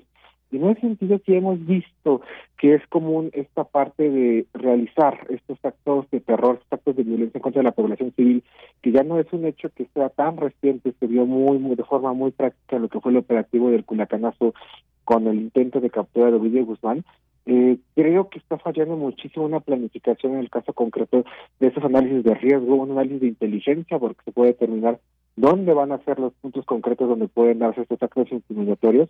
E incluso también creo que eso se refiere mucho a la parte de un nivel muy fuerte de descoordinación entre las autoridades del nivel federal, estatal y municipal. En el caso concreto, igual de Jalisco, el gobernador Alfaro, posterior a los hechos de violencia, sale a hacer una mesa de seguridad de la cual vemos a los nueve alcaldes de la zona metropolitana de Guadalajara, vemos a un representante de la Sedena de la Guardia Nacional diciendo que van a crear actos de contención para los hechos delictivos, pero creo que si hubiera habido un plan de contingencia, una cooperación estrecha entre las tres fuerzas eh, de seguridad, ya sea del nivel municipal, estatal y federal, para prever, para poder contener a esos puntos, en esos puntos estratégicos a las bandas delictivas, hubiera sido mucho menos el nivel de terror que se hubiera presentado dentro de esta dentro de esta entidad. Y bueno, lo que creo que escala, lo que es más severo, es que vemos los hechos de violencia primero en Guadalajara, luego vemos la parte concreta de Guanajuato, que llegan a ser este, más intimidatorios con que ya hay baja a la población civil. Creo que es muy, muy dramático lo que pasa en Ciudad Juárez. Y en ese sentido, esta ausencia de una planificación de los riesgos, esta ausencia del uso de la inteligencia y la coordinación entre las diferentes autoridades, pues nos lleva a la parte de pérdidas de vidas humanas en el caso de que eh, los los elementos del crimen organizado le quiten la tranquilidad a las personas en las diferentes ciudades de la República. Pues actos que, que, logran, por supuesto, su cometido, que logran intimidar, eh, en algunos casos hasta incluso suspender actividades, actividades comerciales, eh, suspender también eh, por algún momento clases escolares, Juan Manuel Aguilar Antonio. Y otro elemento también que me gustaría que nos compartas en tu análisis es este anuncio, este anuncio que ha hecho el presidente sobre el acuerdo presidencial a través del cual se trasladaría o, o tendría una nueva adscripción la Guardia Nacional, ya no en la Secretaría Secretaría de Seguridad Pública, sino en la Secretaría de Defensa Nacional, en la Sedena. Eh, cuéntanos, ¿cómo ves este acuerdo presidencial eh, que, eh, lo decíamos antes de entrar al aire contigo, pues es por su naturaleza, por ser un acuerdo presidencial, pues pasaría de, largo, digamos, no pasaría por el Congreso a través de una reforma constitucional, sino sería otro el camino, un camino más, rápido, acelerado, como lo ha dicho el mismo presidente, para lograr que la Guardia Nacional esté ahora a cargo de, la, de Sedena. De esta, de esta cuestión también en medio de todos estos, de todos estos elementos, de estos actos intimidatorios, de estos actos que, que, aterro, que, que atemorizan y aterrorizan a la población, donde hay, eh, pues, por parte de las autoridades, como sabemos, estos eh, operativos de eh, para detenciones y también para decomisos importantes, pues se da también este anuncio. ¿Cómo lo ves eh, desde tu perspectiva, Juan Manuel Aguilar? Mm, bueno, creo que es importante recordar que eh, precisamente en junio del, del, año pasado el presidente López Obrador, en el marco de, las elecciones, eh, bueno, las elecciones intermedias que iban a dar en la parte del gobierno federal y la renovación de la, del Congreso y la Cámara de Diputados en concreto, dijo que iba a tener tres reformas estratégicas para el cierre de su gobierno. Una va a ser la parte de la reforma a la industria eléctrica, otra iba a ser la parte este, de la reforma al INE, al Instituto Nacional Electoral, y otra iba a ser esta reforma a la ley de la Guardia Nacional para que pasara completamente su mando operativo a la Sedena y se transformara en el tercer brazo armado de la institución junto al Ejército y la Fuerza Aérea. Eh, creo que en el marco eh, de la discusión legislativa del equilibrio de poderes, el presidente se ha visto mucho más acotado en el ámbito de pasar todas las iniciativas de reforma que él esperaba que pudiera eh, poder concretar en esta segunda parte de su gobierno. Esto se vio con la parte de la ley minera, que no pasó en la forma que él esperaba, que fue rechazada por la parte de la Cámara de Diputados y creo que en el ámbito eh, político es algo pues muy dramático para él al ser el presidente más votado en la historia de México con 30 millones de votos, pero que no logra este pasar, es el único de la historia que no logra pasar una reforma constitucional.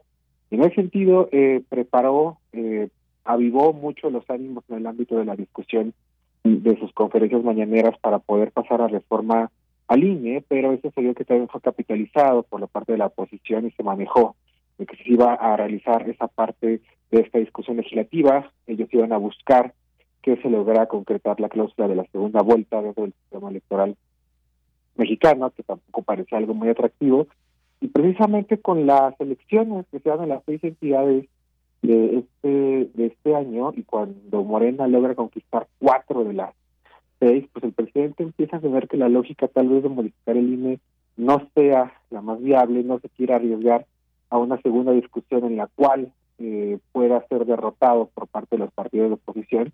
Y en ese sentido creo que la Guardia Nacional se viene también en esta visión que va a ser una solución, por así decirlo, fast track, para poder eh, alcanzar esa acción que él buscaba de que la Sedena pueda tomar el mando concreto de la Guardia Nacional.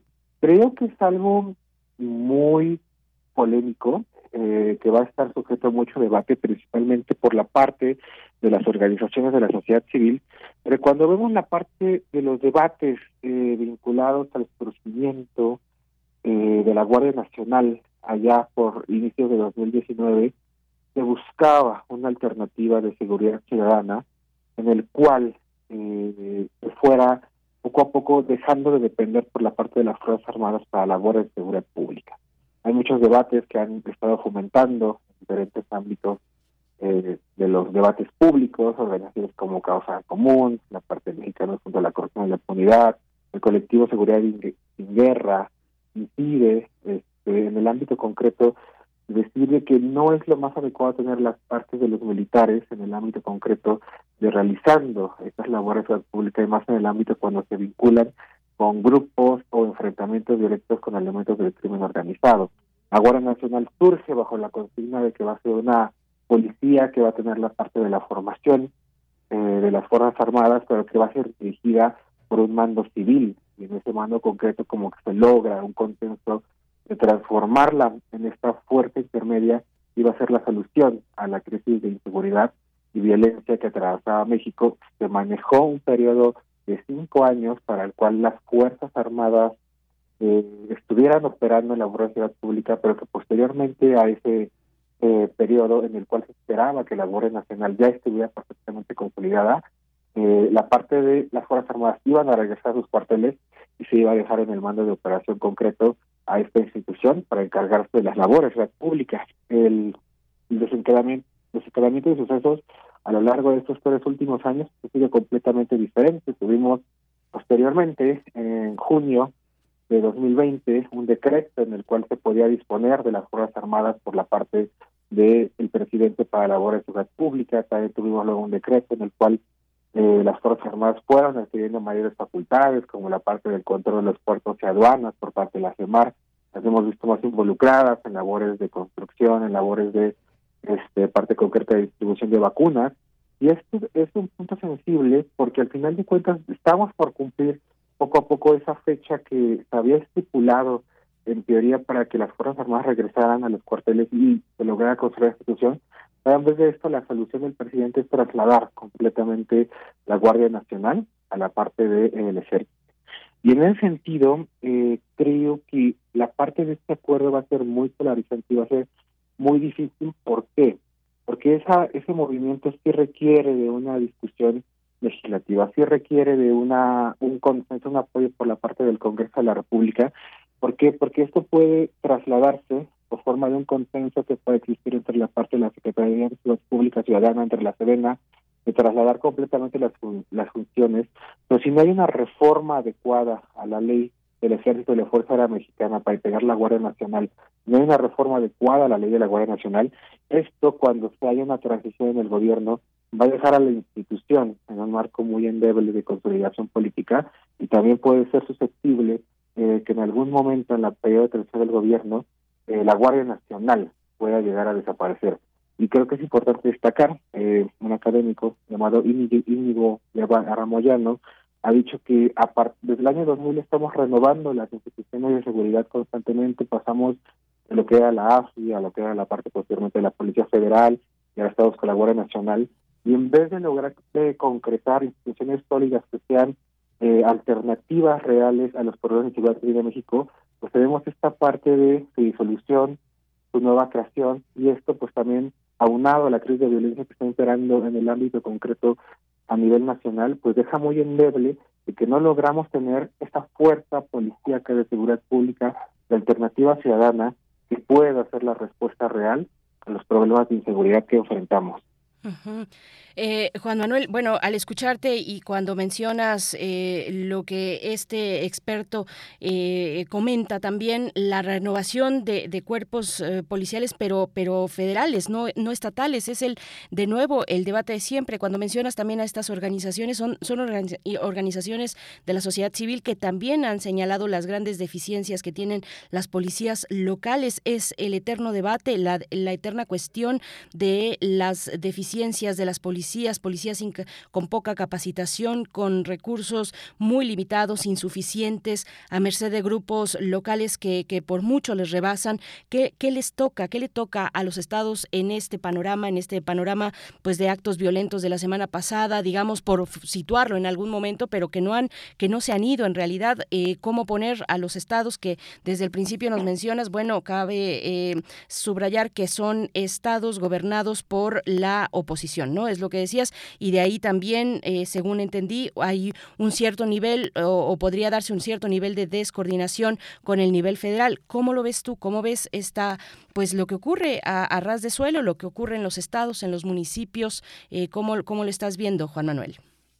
Sí, por ejemplo, es muy interesante que hagas este planteamiento, eh, Bernice, porque precisamente cuando se daban los debates vinculados a la creación de la Guardia Nacional y cuando se estaba eh, impulsando la parte de la ley de la Guardia Nacional entre los meses de febrero, marzo de 2019, hubo una reunión eh, de la Comisión Nacional de Gobernadores, a la cual por, estuvo el presidente de la República en compañía de pues estos gobernadores de las 32 entidades federativas y algo que resaltó y de forma asombrosa es que 29 de los 32 eh, gobernadores apoyaron al presidente en la parte de la consolidación y la creación eh, de la Guardia Nacional. Incluso ahí el equilibrio eh, entre la distribución de los gobernadores de Morena y los gobernadores de la oposición no era la que existe actualmente. Había más gobernadores de partidos este, alternativos al del presidente en el mando de los diferentes estados. Lo importante de destacar es que todos apoyaron eh, la parte de la consolidación de la institución, pero también está vinculada, como comentas, a una renuncia eh, de la responsabilidad en el ámbito de lograr crear instituciones eh, fuertes de seguridad pública, de lograr asumir una responsabilidad está muy, muy vinculada a sus funciones en el ámbito concreto a las labores de seguridad pública y protección de la ciudadanía. Eh, creo que es importante destacar que sí es, es verdad que hay muchos cuerpos eh, policíacos eh, con severas falencias en el ámbito estatal y del ámbito municipal, pero también hay ejemplos eh, de buen desarrollo de instituciones policiales. En el ámbito concreto, por ejemplo, eh, yo conozco la parte de la institución de la Policía Municipal de Chihuahua, también conozco la parte de la Policía de Zapopan, que son instituciones eh, muy, muy eh, bien consolidadas, pero también llega la parte de que no solamente en gran cantidad de las ocasiones es un involucramiento y una responsabilidad concreta eh, de la autoridad del gobierno estatal o municipal. Creo que también es importante destacar que cuando se logran estos grandes eh, estas grandes instituciones de policía desde el ámbito local, hay un involucramiento también, como se comenta en la sociedad civil, por ejemplo, hay una un, involucramiento también muy fuerte a veces de cámaras empresariales, son las que dotan de equipos, capacitaciones, eh, las que exigen a la parte de gran cantidad de instituciones del ámbito de procuración de justicia y su impartición, como pueden ser las fiscalías, las policías estatales y municipales, que tengan mejores modelos de coordinación. Y eso también ayuda a la parte de un desarrollo y la parte de un modelo más vinculado a este fenómeno que desde la parte de los estudios de administración pública se llama el tema como puede ser la parte concreta de la gobernanza.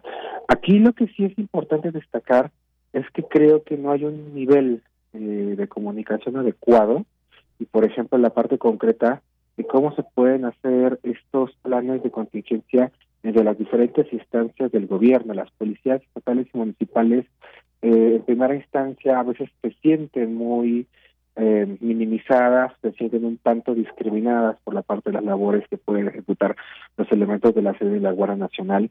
Ahí en ese sentido también es importante destacar que, por ejemplo, estas reuniones de las mesas de seguridad y paz, estas reuniones en las cuales participan tres instantes de gobierno, muchas veces se realizan pero no llegan a acuerdos concretos.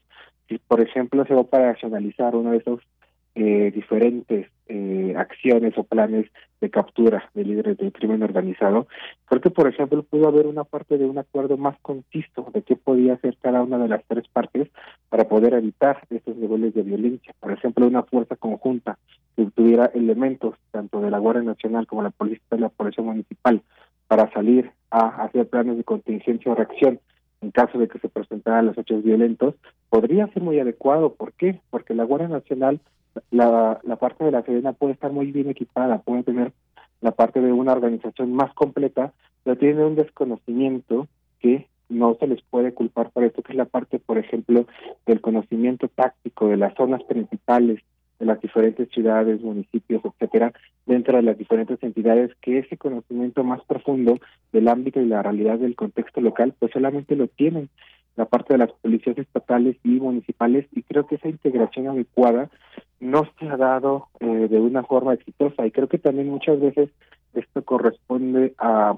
debates, controversias políticas, a la parte de que no son los mismos los intereses de los gobernadores, de los eh, alcaldes de estas diferentes eh, localidades que, por ejemplo, la parte de la visión política del presidente y esa responsabilidad incluso nos puede decir que las fallas, las carencias que la población viva este terror y que incluso llegue a haber víctimas civiles, pues tendría que ser una, una responsabilidad que deben asumir los tres diferentes instancias de gobierno por esta ausencia de cooperación exitosa para poder defender y para poder procurar a la parte de la población civil. Pues Juan Manuel, eh, una, una última cuestión antes de, despedirnos eh, que creo que también es importante tocar y es, eh, por supuesto, que estos hechos para nada pasan desapercibidos ante los ojos de, de nuestros vecinos del norte. ¿Cómo lo ves tú en términos de una política pues binacional, de una cuestión que está ahí, una frontera compartida, que, que, no solamente resuelve temas migratorios, sino que traslada esos, esos temas migratorios a temas de seguridad, de seguridad nacional para el caso de los Estados Unidos.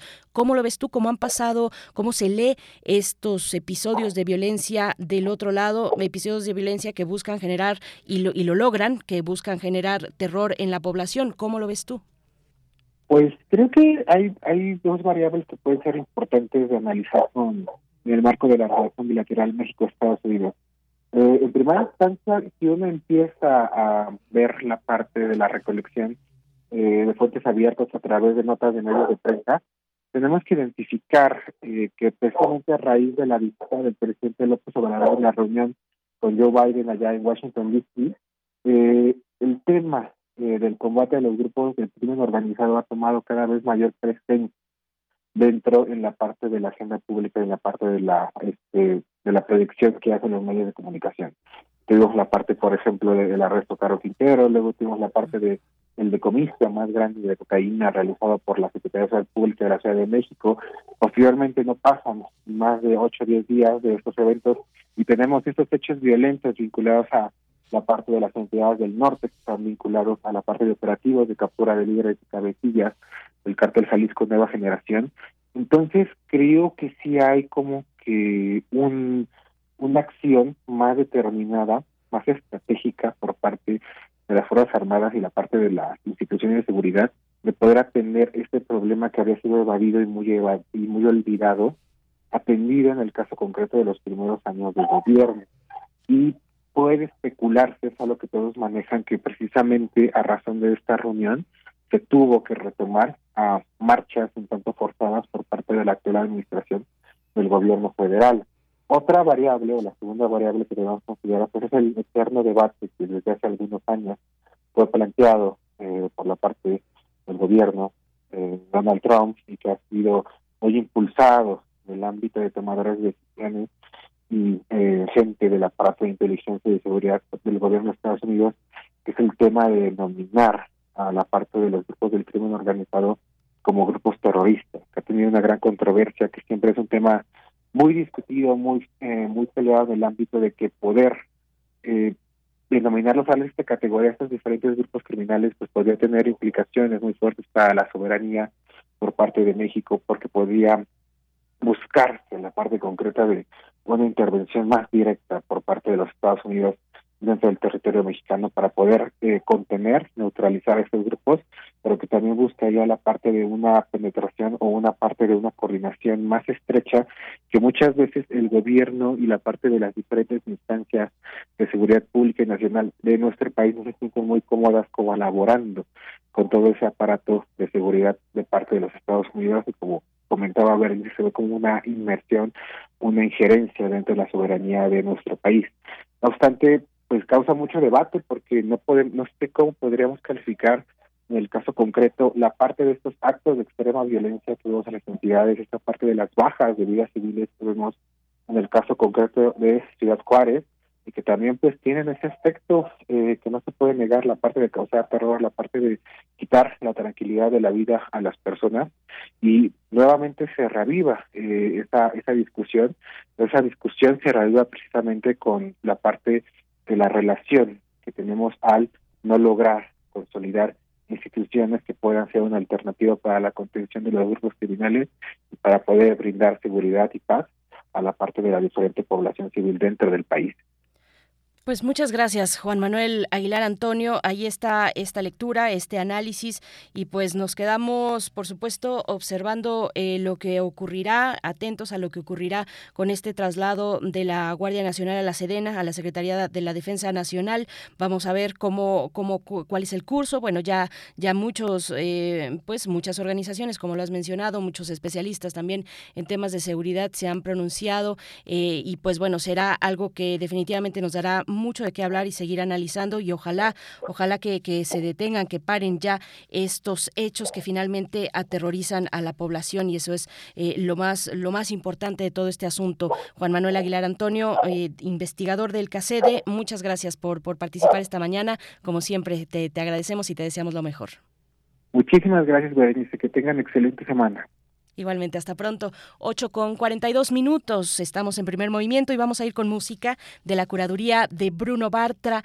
Esto que es eh, Paloma Negra, una interpretación de Nevenka Arsova, una artista que nació en la ex Yugoslavia. Es eh, la temática de mexicanismos en el extranjero. Vamos a escuchar y volvemos.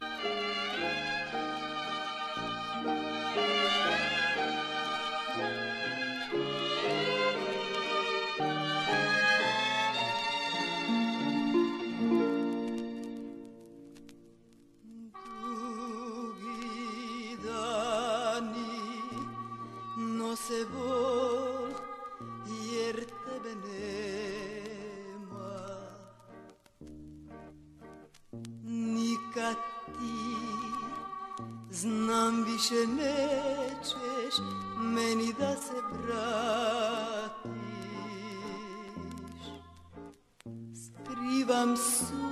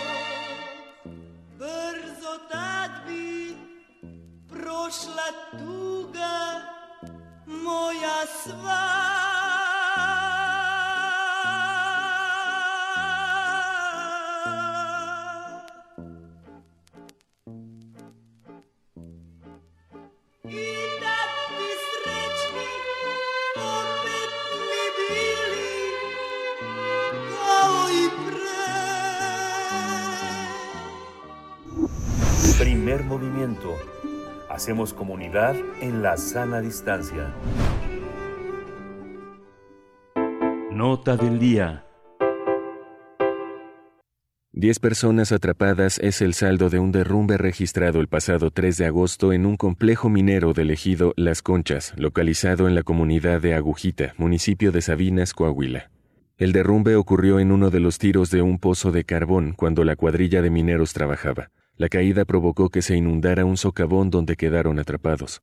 A casi dos semanas de los hechos, rescatistas en México continúan trabajando para dar con el paradero de los mineros, mientras que al exterior del predio carbonero El Pinabete, amigos y familiares permanecen atentos a los reportes de las autoridades. Laura Velázquez, coordinadora nacional de Protección Civil de México, explicó que los trabajos se han extendido por más de 207 horas continuas para tratar de liberar a los mineros, y aunque las labores se han complicado porque debían esperar que bajaran los niveles de agua para no poner en riesgo a los rescatistas, finalmente se extrajo el 97% del agua. La funcionaria dijo que esto favorece las condiciones para bajar a la mina e iniciar la búsqueda y rescate. Recordemos que en 2006, en esa misma entidad, una explosión dejó enterrados a 65 mineros en la carbonífera pasta de conchos. Hasta ahora los familiares de las víctimas exigen justicia. Tendremos una charla sobre el rescate de los 10 mineros atrapados en una mina de carbón en Coahuila. Para ello nos acompaña Ivonne Valdés. Ella es periodista de Saltillo, Coahuila, egresada de la Universidad Autónoma de Nuevo León y editora de un periódico local en Saltillo. Muchas gracias, Ivonne Valdés. Te saluda Berenice Camacho. Gracias por aceptar esta invitación, esta propuesta a conversar sobre pues lo más reciente en las labores de rescate de este lamentable eh, hecho, este colapso que ya lleva 12 días. Han pasado 12 días del colapso de esta mina de carbón en Sabinas, Coahuila. Gracias, bienvenida, Ivonne. ¿Cómo estás? Hola Berenice, como siempre un gusto saludarte. Gracias nuevamente por la invitación. Un saludo también para tu audiencia que nos escucha esta mañana. Muchas gracias por la atención. Gracias, al contrario, Ivonne, pues cuéntanos, por favor, eh, qué sabemos, qué sabemos de las labores de rescate para dar con eh, el punto en el que se encuentran estos 10 mineros. Claro, pues como bien lo has dicho, lo que sabemos primeramente es que es más lamentable que desafortunado, porque cada día esto comenzó, estos, estos lamentables hechos ocurrieron desde el 3 de agosto y cada día tenemos más información de qué se pudo haber hecho para prevenir. Eh, sobre los esfuerzos de rescate a estos 10 mineros y pues también hubo un saldo de 5 lesionados, pero de los 10 mineros atrapados, sabemos que el viernes 12 de agosto, cuando la Coordinadora Nacional de Protección Civil, Laura Velázquez, confirmó en la mañana los niveles del agua ya permitían el descenso del equipo. Sabíamos de este primer intento de búsqueda y rescate para entrar al pozo de carbón. Eh, si nos vamos un poquito antes, en orden cronológico, desde el 10 de agosto fue más bien cuando se realizó la primera inmersión en el pozo carbonero en el Pinabete, pero ahí uno de los buzos nos confirmó que los cañones, que es así como le llaman también a, las galerías, estaban obstruidos. En ese intento, una de las eh, familiares de los mineros atrapados posteó un video ahí en vivo donde les estaban explicando cómo estaba avanzando todo y decían que habían podido avanzar un metro con 60 centímetros porque todo estaba muy colapsado. El 11 de agosto, Laura Velázquez informó nuevamente que se esperaba que los rescatistas entraran por el Pozo 2 y además un civil voluntario y un elemento de Sedena. Eh, se dijo que fueron quienes han hecho los, los cuatro decesos hasta entonces eh, para ver entrar y ver las condiciones, hacer el reconocimiento. El 12 de agosto, por la lluvia, se interrumpieron los trabajos de rescate y ayer domingo se informó que el nivel del agua de estas lluvias eh, pues dejó inundado nuevamente. Los familiares de los mineros empezaron a reclamar que se ha perdido tiempo concentrándose en los cañones generales de la mina. Consideran un retraso bombear el agua que inundó el Pinadete y lo más actual es lo que acaba de decir nos acaba de informar el presidente en su conferencia matutina, donde en sus mismas palabras explicó que un boquete de agua de la mina vecina derivó una nueva inundación en el pozo de la exploración. La mina vecina, porque es esta mina, la empresa El Pinabete, metió trabajadores a una profundidad de 65 metros a extraer carbón, esto en un pocito ya empalmado con una mina abandonada e inundada desde hace al menos 30 años. Para esto, desde 2018, la Comisión Nacional de Derechos Humanos ya había emitido una recomendación eh, por diversas violaciones por la explotación de carbón mineral precisamente en Sabinas, en el municipio de esta tragedia, particularmente por casos en los poblados de Agujita y Cloete. Estas concesiones este, se siguen dando en, minas empalmadas con minas abandonadas donde no se rellena, como dicen los expertos que debe de hacerse cuando se termina de hacer una mina, y es por eso que eh, el agua se puede pasar, inundar las minas contiguas.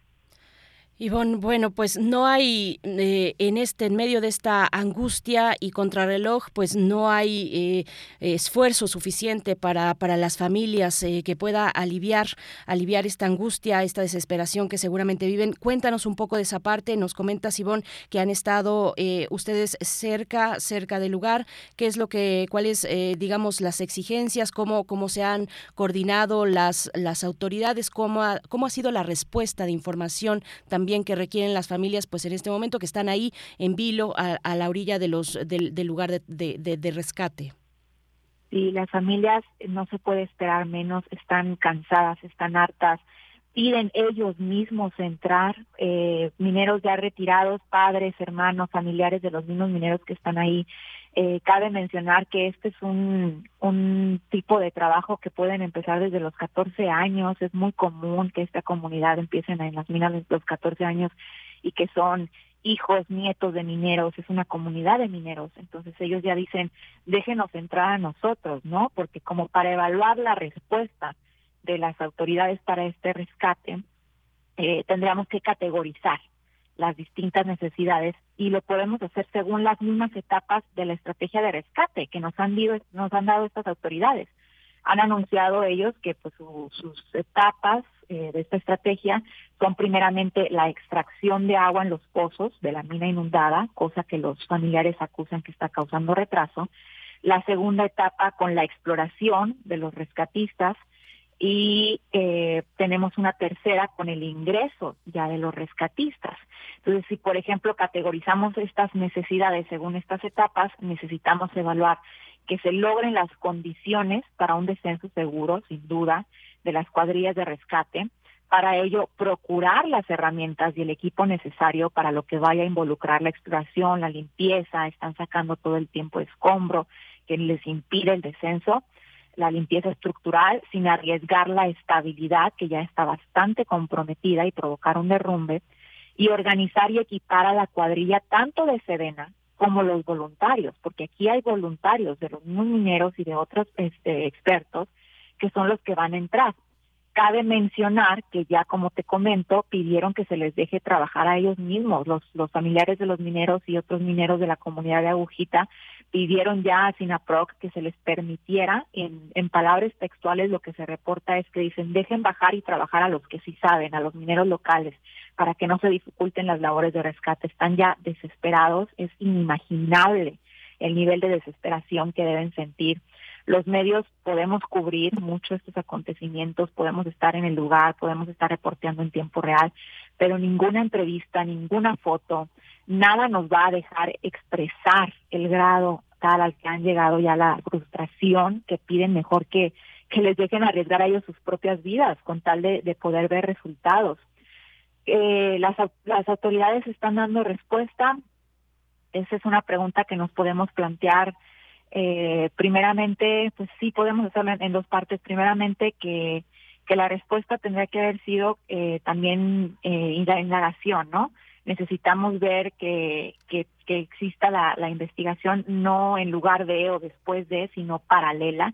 La familia, las familiares de los mineros exigen también esto, la investigación de cómo se generaron las condiciones para esta tragedia, a manos de quienes, a falta de que cómo prevenir que vuelva a pasar como pasó en 2021 en otra en otra mina de Musquis, en 2006 en Pasta de Conchos. Tenemos un historial de años y años en la región minera de Coahuila y en la segunda parte, pues si estas necesidades para el rescate se están cubriendo o no. Se puede analizar la rapidez de las acciones, la calidad de los equipos, pero no crees incluso desde que si se cuenta con el equipo o no, porque pues lamentablemente tarde que temprano siempre es necesario el equipo de rescate, tanto recursos humanos como recursos en equipo, en maquinaria realmente.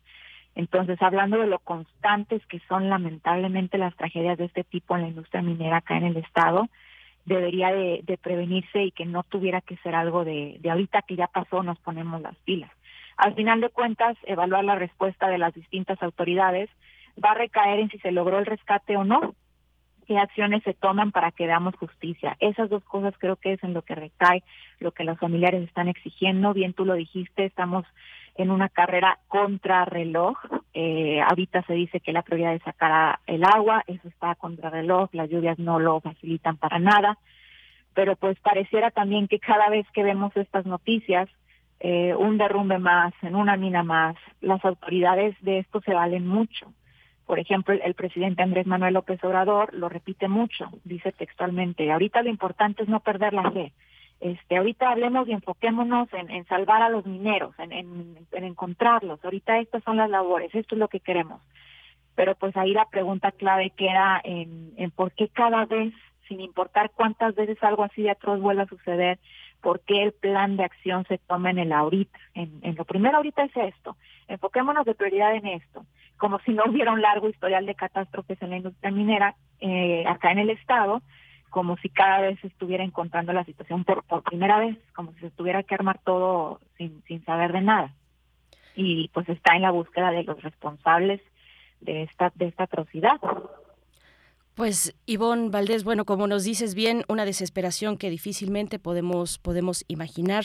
Eh, por supuesto, toda eh, pues nuestra fraternidad, nuestra cercanía con las familias de los mineros que están ahí postradas, pues en el lugar eh, esperando, esperando y exigiendo.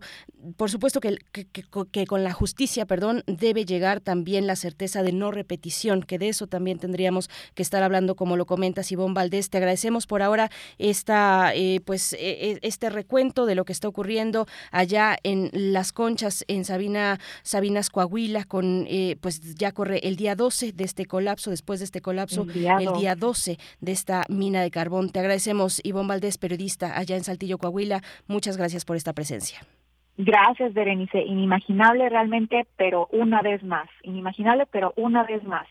Recordarle a la audiencia que van a estar viendo muchas noticias eh, sobre cómo señalar culpables, de cómo vamos a encontrar a quién apuntar esto, eh, cómo fue que realmente llegó a suceder, este, qué desencadenó esta serie de omisiones deliberadas o no, pero los responsables siempre quedan siendo quienes fallaron y, siguen fallando en reconocer que lo más importante que debe de salir de la mina es el minero.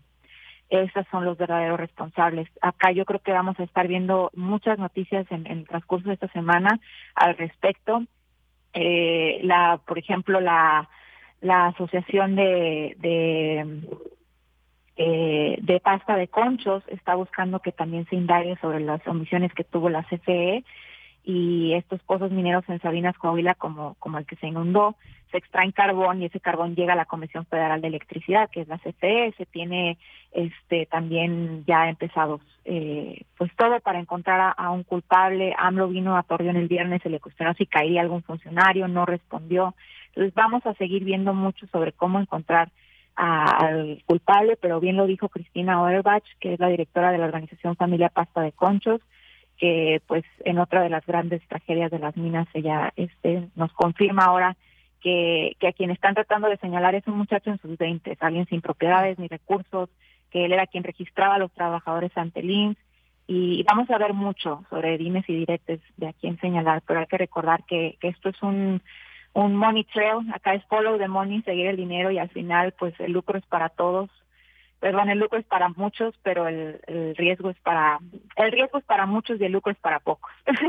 Entonces ahí es donde vamos a tener que enfocarnos, en seguir el, el rastro del dinero para dar con los culpables. Gracias, Ivonne Valdés, eh, periodista. Ojalá podamos, si nos permites, dar seguimiento más adelante precisamente a estas labores de rescate y que se llegue ya con las personas, con los mineros eh, que están que están ahí en esos escombros en la mina de carbón. Bueno, eh, en eso, en esa situación también donde el agua pues ha inundado estos eh, cañones, estas estas galerías. Gracias, Ivonne Valdés. Hasta pronto. A ti, Berenice. Que tengan excelente semana. Igualmente, son las 9 de la mañana ya. Nos vamos a ir al corte. Nos despedimos de Radio Nicolaita. Volvemos después del corte aquí en Primer Movimiento. Síguenos en redes sociales. Encuéntranos en Facebook como Primer Movimiento y en Twitter como arroba PMovimiento. Hagamos comunidad.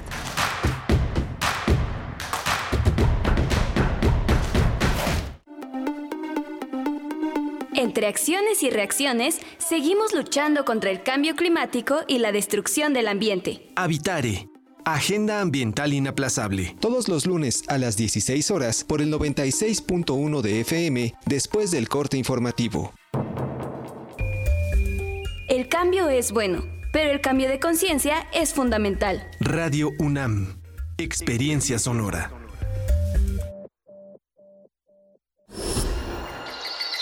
Creemos en un mundo donde se escucha toda la música, toda la música, donde el conocimiento esté abierto al mundo, donde se ame de todas las formas. Ese mundo es posible y vamos a pelear por él. Resistencia modulada. De lunes a viernes, de las 20 a las 23 horas, por el 96.1 de FM, Radio UNAM. Experiencia sonora. Cada vez falta menos para ver realizados los proyectos ganadores de la consulta de presupuesto participativo 2022. Si eres integrante de los comités de ejecución y vigilancia, es momento de dar seguimiento al trabajo de tu alcaldía para que a finales de septiembre queden listos los contratos de las obras y puedas ver tu proyecto terminado a más tardar el 31 de diciembre de este año. Que no se te acabe el tiempo. Consulta www.ism.mx y ya te la sabes, síguele la pista a tu proyecto y enchula tu colonia. Instituto Electoral Ciudad de México. Hablar para transmitir una idea. Una idea que comunique. Comunicarse para conmover. ¿Realmente sabes cómo hablar? Radio UNAM trae de vuelta el taller para mejorar tu lectura e interpretación de textos en voz alta. Voz tu voz. Dirigido a cualquier persona que desee mejorar su expresión verbal. Imparte Elena de Aro. Sábados de las 11 a las 13.30 horas a través de Zoom. Del 10 de septiembre al 29 de octubre. Cupo limitado a 10 alumnos. Informes e inscripciones en cursosrunam.gmail.com. Más que abrir la boca, es abrir el alma. Radio UNAM, Experiencia Sonora.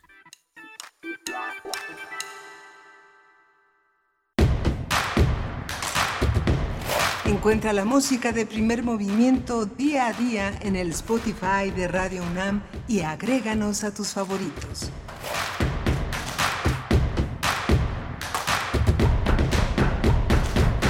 Son las 9 con 3 minutos de la mañana de este lunes 15 de agosto de 2022. Les saludamos iniciando nuestra tercera hora de transmisión.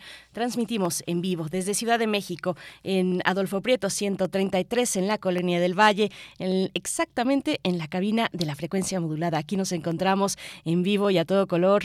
Eh, frente a mí eh, se encuentra Rodrigo Aguilar en la producción ejecutiva. Del otro lado del cristal también está eh, Arturo González en los controles técnicos, en la operación de este halcón milenario, decía alguien por ahí. Eh, Berenice Camacho en la voz, muchas gracias por su eh, atención, por su escucha a este espacio matutino de Radio UNAM que inicia su tercera hora de transmisión. Bueno, yo vengo de vacaciones un poco sacudiéndome la vacación, no les voy a mentir, pero con mucho gusto de estar acompañándoles, de acompañarles en su mañana, en sus actividades cotidianas, eh, si se dirigen pues al trabajo, si ya están ahí, si van a la escuela. Muchas gracias por su sintonía a Radio UNAM, el 96.1 de la frecuencia modulada y el 860 de AM son los canales por los que transmitimos y también en la web, por supuesto, para llegar a cualquier punto de este planeta en www.radio.unam.mx. Oigan, ya tenemos titular de la Secretaría de Educación Pública y a propósito, bueno, y en ese contexto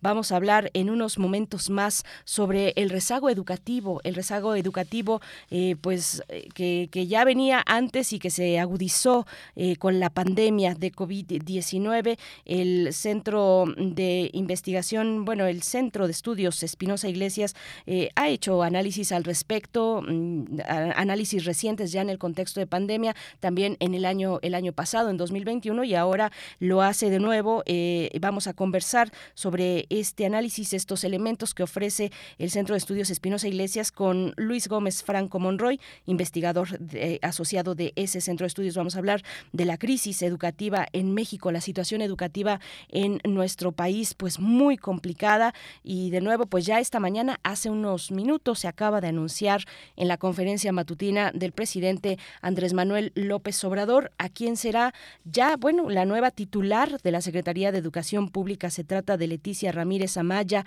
Ella antes fue directora de Atención Ciudadana, la titular de Atención Ciudadana, y ahora llega a este cargo muy importante en estos momentos en los que, bueno, pues eh, se debe ir, me parece, a lo más seguro posible, a lo más seguro posible porque el desafío es enorme. Sabemos que, eh, bueno, ya distintas instancias internacionales han señalado, la OCDE, por ejemplo, el Banco Mundial también, eh, han señalado que América Latina, en América Latina la pandemia produjo un rezago educativo de dos años promedio, esto promedio, pero en algunos casos podría alcanzar hasta cuatro años. Así es que, bueno, hay desigualdades escolares preexistentes a la pandemia y muchas que se agudizaron con este proceso, pues que no se logró, que ahí están los datos y que hay que seguir. Yo creo que es la punta de un iceberg lo que estamos viendo, cuáles serán los resultados eh, en estas generaciones de jóvenes, de niños, de niñas, de estudiantes eh, de educación básica y, media, eh, que, bueno, que tuvieron que atravesar con estas dificultades la pandemia, con estas dificultades para su aprendizaje. Así es que vamos a tener la perspectiva de Luis Gómez Franco Monroy desde el Centro de Estudios Espinosa Iglesias. Ahora que repito, ya tenemos nueva titular que sustituye a Delfina Gómez, que se va al Estado de México a continuar con sus labores eh, pues electorales, con sus eh, trabajos eh, respecto de cara a la elección de la gubernatura por el Estado de México del próximo año. Es Leticia Ramírez Amaya, la nueva titular de la Secretaría de Educación Pública. Así es que, bueno, pues como ven, como ven, empiezan a, por supuesto, a surgir los comentarios. ella, hay que decir que Leticia Ramírez Amaya se desempeñaba, como lo hemos dicho, como directora de Atención Ciudadana, es profesora, antropóloga social y es ex dirigente de la sección 9 del eh, CENTE y bueno, es la nueva titular ahora de la Secretaría de Educación Pública. Esto se ha anunciado en la conferencia matutina del el día de hoy, lunes 15 de agosto. Y bueno, pues eh, antes de ello, antes de llegar a ese tema en nuestra mesa del día, saludarles, por supuesto, a quienes están escribiéndonos en redes sociales por acá alguien con respecto a la, a la curaduría musical que muy tempranito el mismo Bruno Bartra que hoy nos comparte la música como cada lunes, nos decía, no, pero eh, tengo una canción, la última de la lista, pero no la vamos a escuchar, él mismo lo dijo, aquí, aquí nadie le, sugirió eh, esa, esa cuestión, pero entendemos muy bien, él, nos dijo, bueno, pues es un horario que es para, toda, para todo público, eso hay que respetarlo independientemente de cualquier otra cosa, pero aquí alguien ya nos puso que si era, que si era censura. Y, eh, no, no es censura, es tal vez mesura, tal vez mesura, es huehuetlacatl.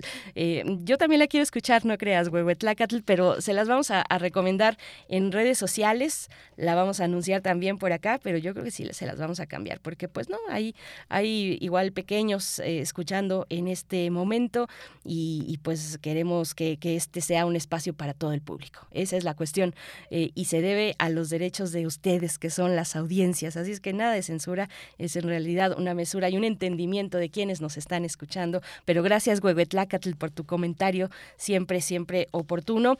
Y pues bueno, nos vamos a ir con la poesía necesaria, ya son las nueve con nueve minutos de la mañana. Vamos con la poesía. Es hora de poesía necesaria.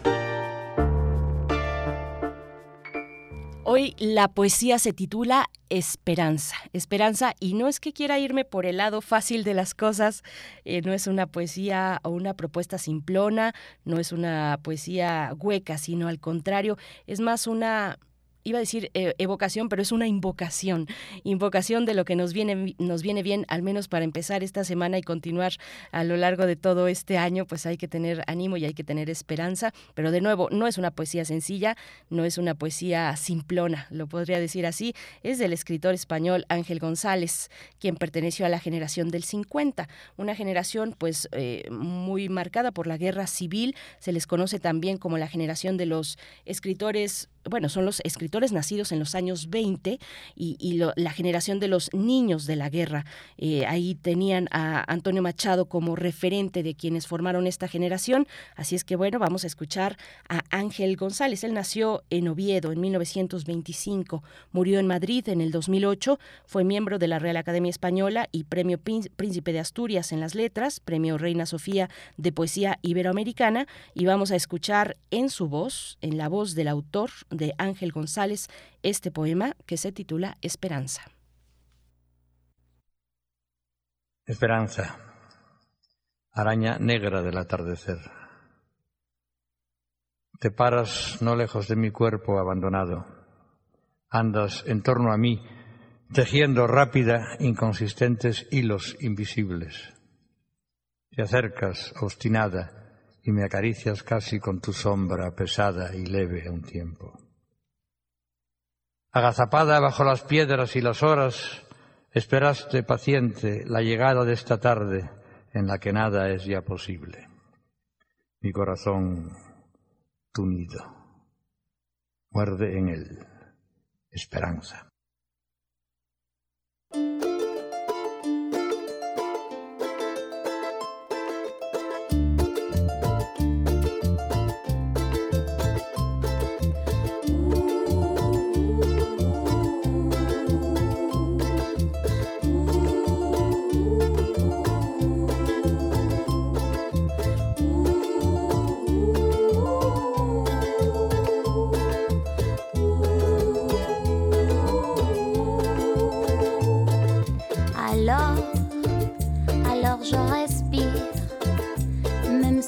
tête ne peut plus y croire. Alors, alors je respire. Et même si le cœur me quiere explotar, mon cœur non. Alors, alors je respire. Même si ce monde n'entiende nada.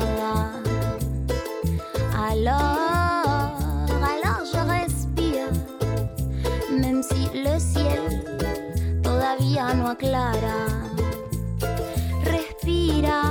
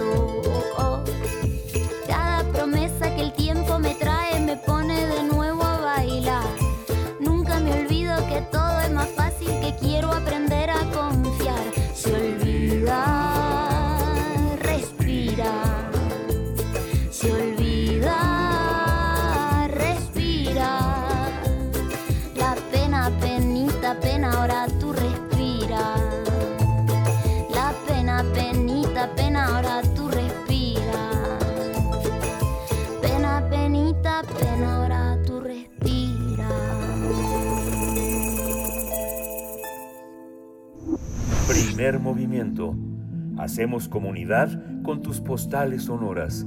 Envíalas a primermovimientounam.gmail.com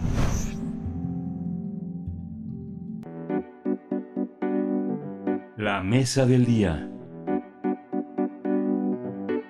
El Centro de Estudios Espinosa Iglesias hizo un llamado a las autoridades educativas para atender la crisis educativa en México, agudizada por la llegada de la pandemia ya que de no hacerlo, las desigualdades escolares preexistentes a la contingencia sanitaria se profundizarán y las consecuencias se verán reflejadas en un mayor cierre de opciones de movilidad social. Y es que de acuerdo con una encuesta publicada en abril por la Subsecretaría de Educación Básica del Gobierno Federal, levantada de finales del mes de enero hasta mediados del mes de febrero, 46% de las y los docentes perciben una alta o muy alta pérdida de aprendizaje escolar entre los estudiantes. De acuerdo con el documento, los docentes de secundaria percibieron las mayores pérdidas, con un 48% que reportaron una alta o muy alta pérdida de aprendizaje. Para el Centro de Estudios Espinosa Iglesias, los esfuerzos de las autoridades educativas han sido insuficientes, por lo que recomienda la elaboración de un diagnóstico que permita identificar las áreas, tanto geográficas como temáticas, en donde las brechas crecieron más. Dicho diagnóstico debe tomar en cuenta las condiciones socioemocionales ante las afectaciones de la pandemia, como la falta de socialización, la pérdida de familiares, la inserción obligada en el mercado laboral, la adquisición temprana de responsabilidades dentro del hogar o la exposición a conductas violentas en su entorno inmediato. Conversaremos esta mañana sobre la crisis educativa en México a partir del análisis elaborado por el Centro de Estudios Espinosa Iglesias. Nos acompaña Luis Gómez Franco Monroy, investigador asociado del Centro de Estudios Espinosa Iglesias.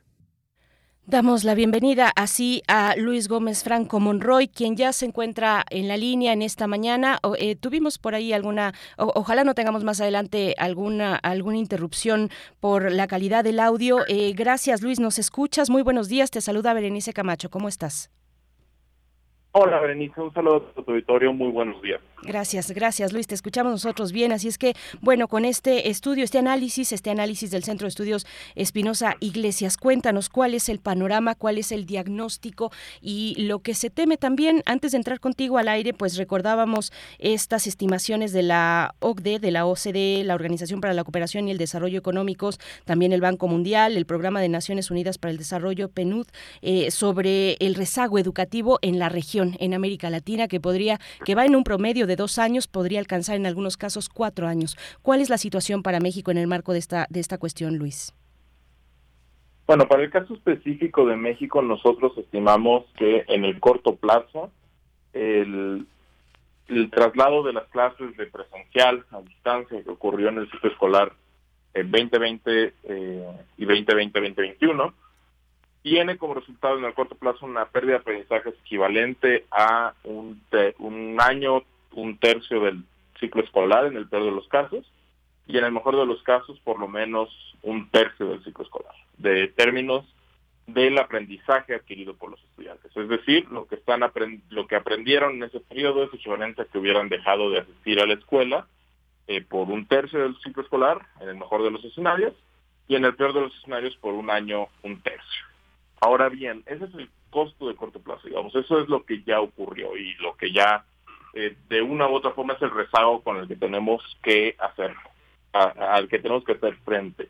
El problema es que eh, ese rezago se puede amplificar si es que no se atiende. Y nuestras estimaciones apuntan a que esa amplificación eh, que tiene lugar, porque como todos sabemos el conocimiento es acumulativo, entonces si existe un rezago en los aprendizajes alcanzados por un estudiante, eh, le va a costar no solo resarcir ese rezago, sino acumular los nuevos aprendizajes. Y por tanto, el rezago se va a ir amplificando. Lo que nosotros estimamos es que esa amplificación, en el peor de los escenarios, puede alcanzar los dos años para el caso de los estudiantes a quienes la pandemia les encontró en la transición entre primaria y secundaria, al momento en que lleguen a tercero de secundaria, es decir, al momento en que egresen de eh, la educación básica en México, tendrían el aprendizaje equivalente a solo haber cursado un año de secundaria en el peor de los escenarios. Entonces tenemos un panorama bastante preocupante eh, y, que, que llama necesariamente a tomar cartas en el asunto y a diseñar políticas para atenuar eh, el rezago que se abrió en la pandemia.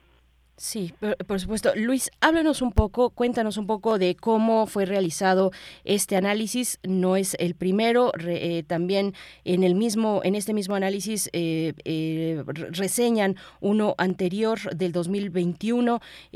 cuéntanos cómo cómo realizan estos trabajos, quiénes son considerados. Hay un acercamiento con con profesores, con profesoras, con alumnos. ¿Cómo se cómo se hace un trabajo como este? Creo que se nos fue. Ya ven, Eh, sin, sin, sin, querer invocar a las malas bromas que nos hace la tecnología de pronto, pero creo que, que se nos fue de la, de la línea nuestro invitado eh, Luis Gómez Franco Monroy. Eh, pues estamos en eso, los costos en aprendizaje escolar que en su momento pues estimaron, toman ahora una marcada desigualdad en recursos que hay entre los hogares y las regiones mexicanas. Es algo a considerar. Vaya, a mí me gustaría que, que nos diera Luis ese ese, panorama de qué elementos están considerando, cómo se realizó este, este estudio por parte del Centro de Estudios Espinosa Iglesias. Así es que creo que creo que lo tenemos en la línea. Creo que ya está por acá Luis Gómez. Gracias, gracias. Eh, no, no, no, no quise echar la sal a nuestra conversación, pero ya se veía un poquito que íbamos a tener alguna complicación en la comunicación. Esperemos que nos estés escuchando y te preguntaba, cuéntanos un poco cómo se realizó, cómo han realizado estos estudios, a quienes han acudido un poco para hacernos una idea de lo que, de los elementos que ustedes están empleando para, para dar este análisis, Luis. Bueno, un problema que hay que reconocer eh, es que no existe como tal hasta el momento un diagnóstico oficial por parte de las autoridades educativas.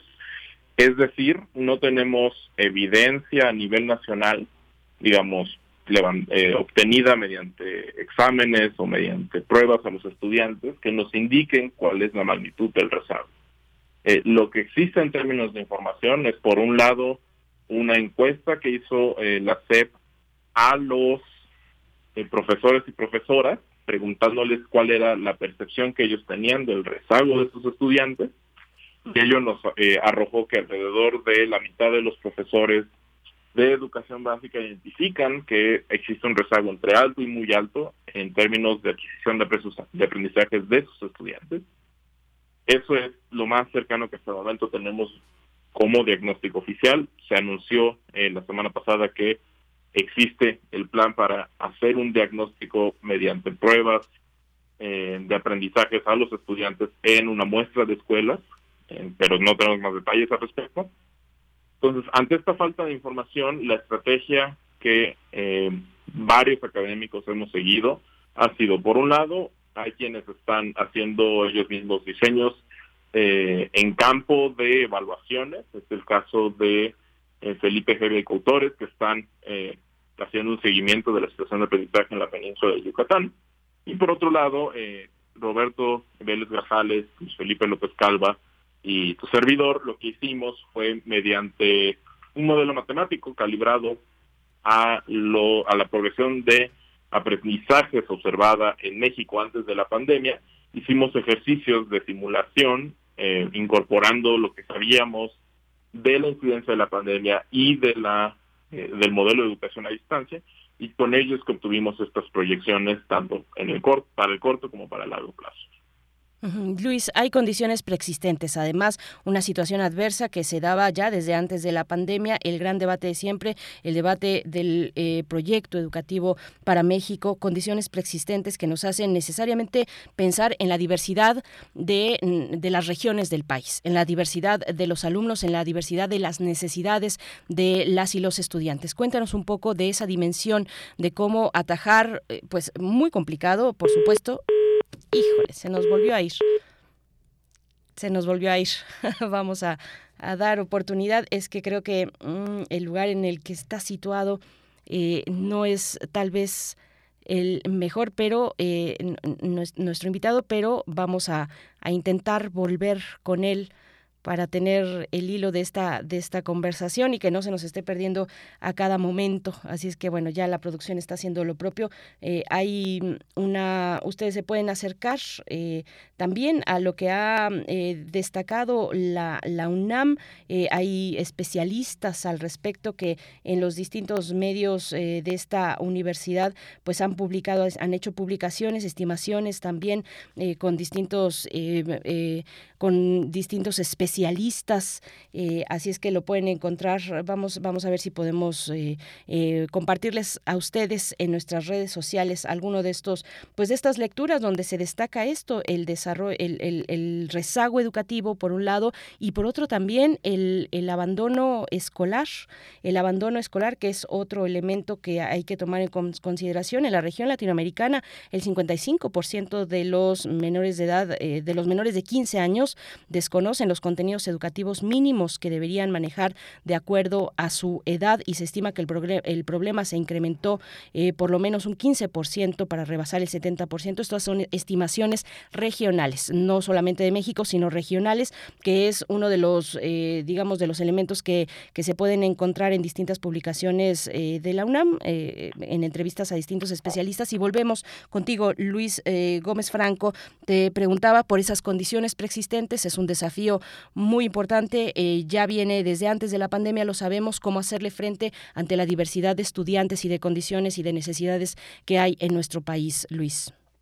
Sí, justo eh, lo que tenemos es que la pandemia está, o interactuó, mejor dicho, y está interactuando con las desigualdades pre preexistentes en el sistema educativo nacional y en particular con lo que sabemos que son las condiciones de precariedad que existen en el sur del país, unidas a las altas desigualdades en el resto del territorio nacional. Y esas desigualdades se traducen o se tradujeron particularmente durante la suspensión de clases presenciales en que en las zonas de mayores ingresos las clases tuvieron lugar primordialmente vía internet, vía las distintas aplicaciones de comunicación a distancia, mientras que en las regiones de condiciones más precarias los profesores tuvieron que hacer o ingeniárselas, mejor dicho, para mantener el contacto y la relación con sus estudiantes y esto es primordial porque justo es esa relación y el mantener el contacto con todos los estudiantes lo que reduce las probabilidades de deserción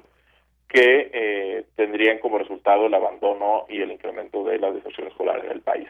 Entonces, justo estas desigualdades en muchos escenarios complicaron lo que ya de por sí era una situación complicada y sabemos además que existe una un mayor rezago en las zonas eh, más pobres del país en términos de los aprendizajes que ya adquirían los estudiantes y nuestros resultados implican que ese rezago va a ser aún mayor de no tomarse cartas en el asunto.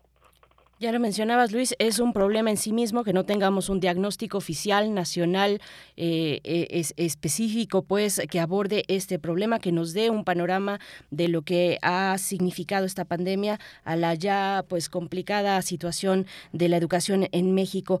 Abandono escolar, ¿qué, qué es lo que sabemos, eh, de nuevo, con este elemento de no saber en realidad o no, no, no contar con un, con un diagnóstico oficial en firme, pero qué es lo que sabemos de abandono escolar? ¿Cuáles son las cifras que se estiman? Bueno, lo que sabemos y justo a, raíz de la pandemia eh, sabemos que se incrementó sustancialmente la tasa de abandono escolar y ese pasó de ser un problema que sí existía, pero las estimaciones más recientes apuntan a que 5.2 millones de estudiantes eh, dejaron la escuela.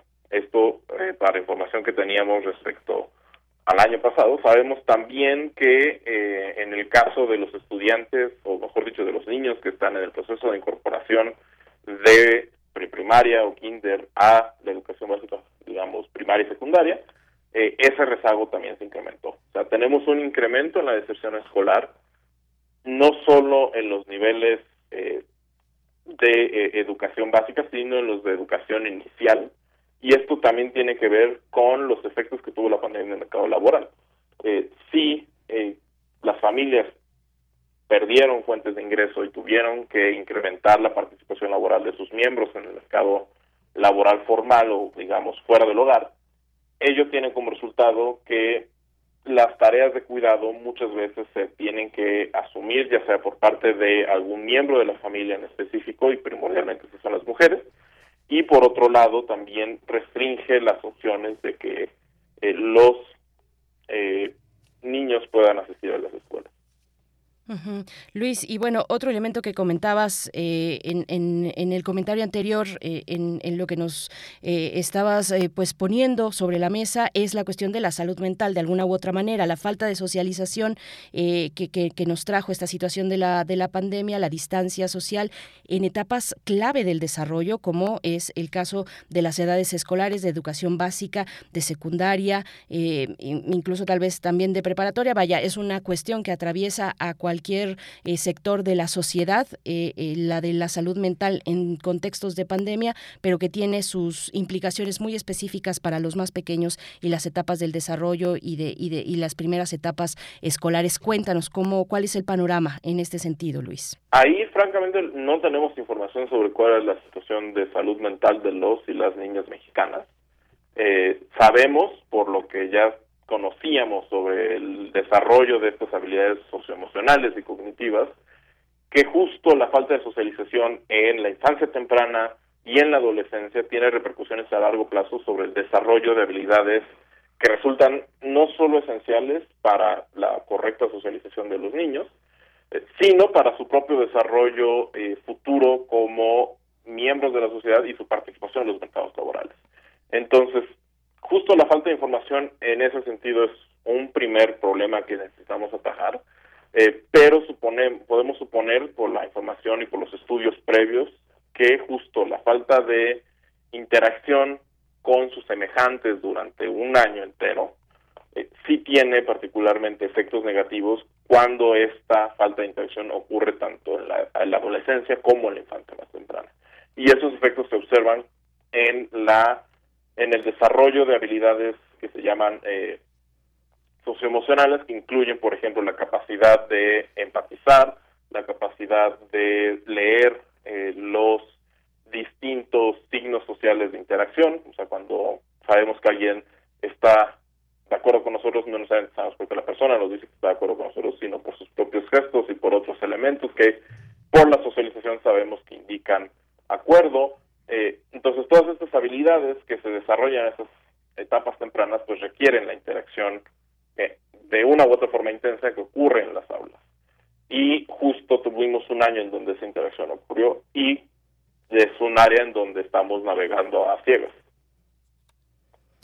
Es un área en la que estamos navegando a ciegas. Lo que sí sabemos en este momento, en este día precisamente que, que tenemos esta conversación, Luis Gómez Franco Monroy, es que tenemos una nueva titular de la Secretaría de Educación Pública y esto es sumamente importante. Ya en la conferencia matutina, eh, el día de hoy lunes, se ha informado quién va a sustituir a Delfina Gómez, que como sabemos, pues se va a hacer sus cuestiones eh, electorales al Estado de México y y bueno, tenemos ya un, un, perfil, ya sabemos pues a quién le toca este gran desafío. Eh, ¿Cómo lo ves? ¿Cómo ves la cuestión de la gestión de, Delfina Gómez? Eh, ¿Cómo ves este pues este pase de estafeta? ¿Cómo ves el perfil de esta mujer que estuvo en atención ciudadana y que ahora pues estará con este, con, que está ya con este cargo sumamente importante para el país? ¿Cómo lo ves, Luis? Eh, bueno, en el caso de la gestión de la maestra Delfina eh, Gómez, es justo el problema principal fue la falta de acción.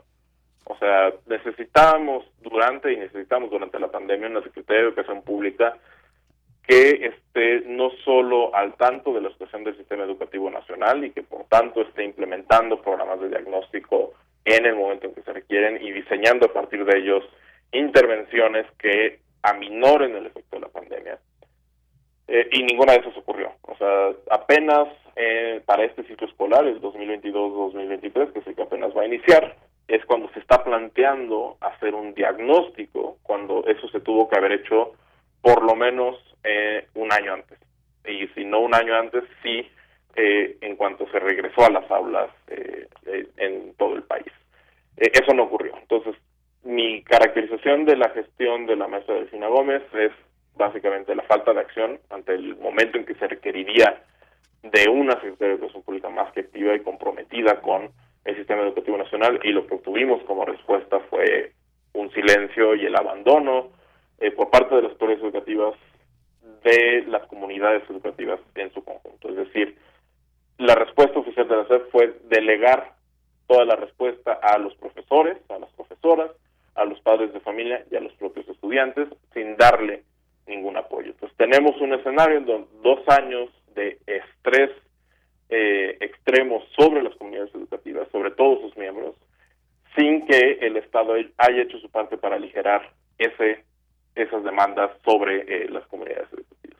Ahora bien, sobre el relevo, la verdad es que pues es un poco desalentador, no da motivos para mucho optimismo porque al final del día es una funcionaria que no se encontraba dentro del sistema educativo nacional y por lo mismo no conoce cuál es la situación actual del sistema educativo nacional. Si bien tiene experiencia como profesora, eso no necesariamente se traslada a una un conocimiento sobre gestión del sistema educativo nacional.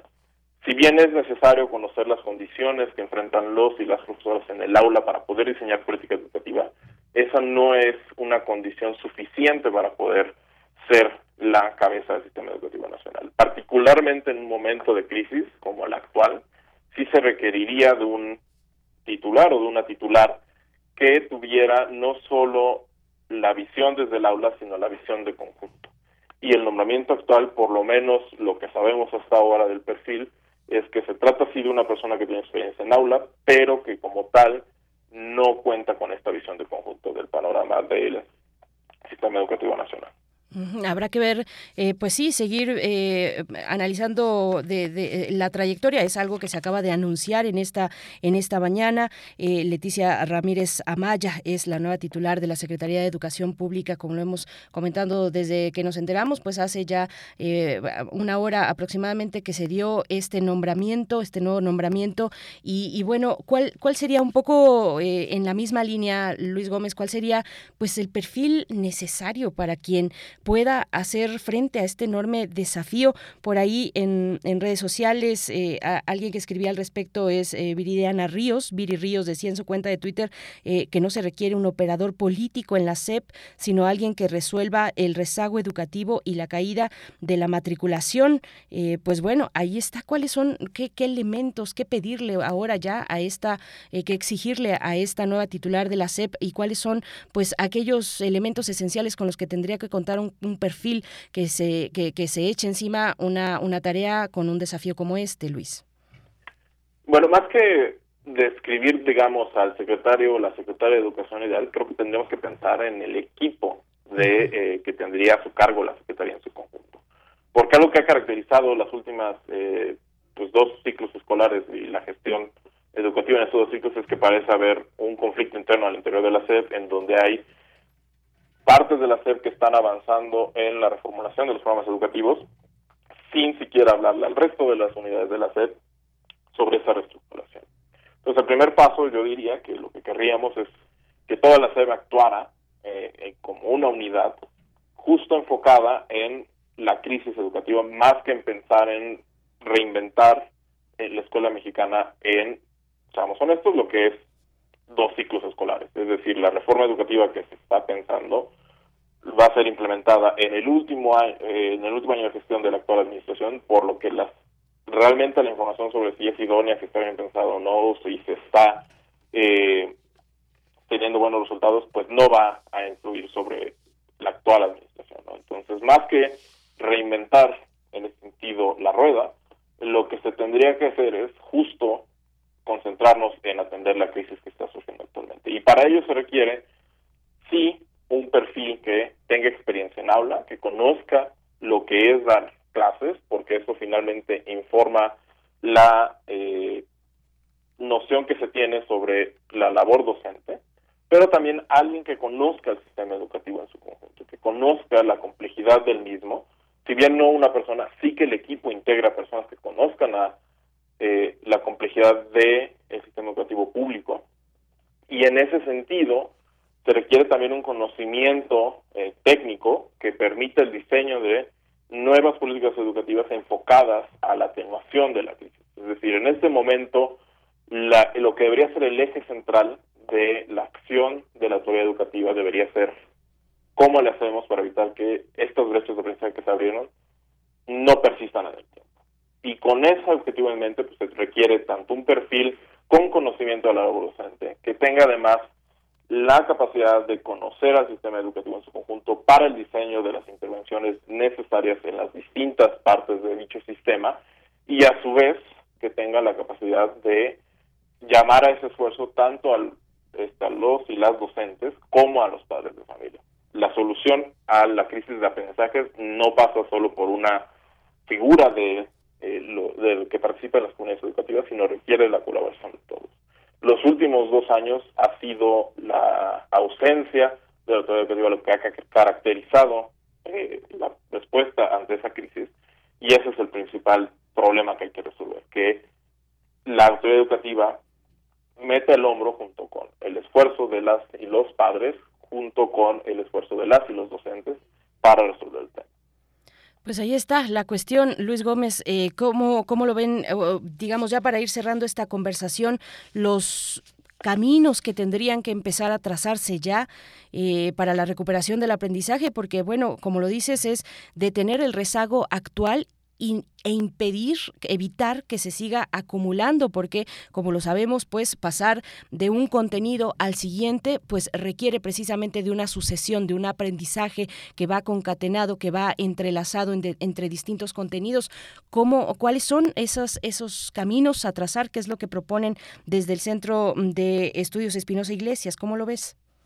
Eh, justo creo que eh, tomando en cuenta esa característica eh, de acumulación que existen en los aprendizajes, tendríamos que plantearnos seriamente como eh, en el sistema educativo en su conjunto, que quizás más que tener temarios súper ambiciosos en términos de contenidos y creer que lo necesario es cubrir el temario en su conjunto, es decir, si tenemos el temario de historia que va desde el origen de la humanidad hasta el final de, o hasta el inicio de la Edad Media, pues más que intentar cubrir todo el programa, lo que deberíamos de concentrarnos es en el desarrollo de las habilidades que permitan a los estudiantes apropiarse de los contenidos eh, posteriormente si es que no se cubrieron durante el ciclo escolar.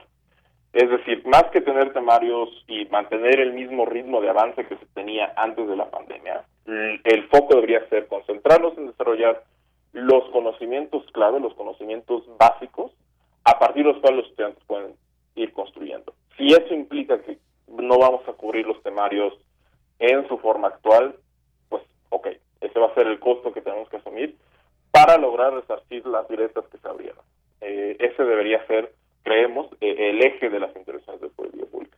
Y en particular requerimos además información para identificar en dónde es que estos este, rezagos fueron más amplios. Las estimaciones que nosotros tenemos son a nivel regional, indican que este mayor rezago ocurrió en el sur del país, pero eso es demasiado grueso para el diseño de intervenciones eh, de política pública. Lo que necesitamos es que este diagnóstico se ejecute a la brevedad y que, con base en ello, diseñemos una política quizás no de necesariamente de sobrecargar a los estudiantes con mayor número de clases para, bueno, si no aprendiste esto en las eh, horas de clase normales, pues vas a ir otras dos horas a la escuela, porque eso finalmente los alumnos también están cansados. O sea, esta crisis nos ha eh, costado a todos.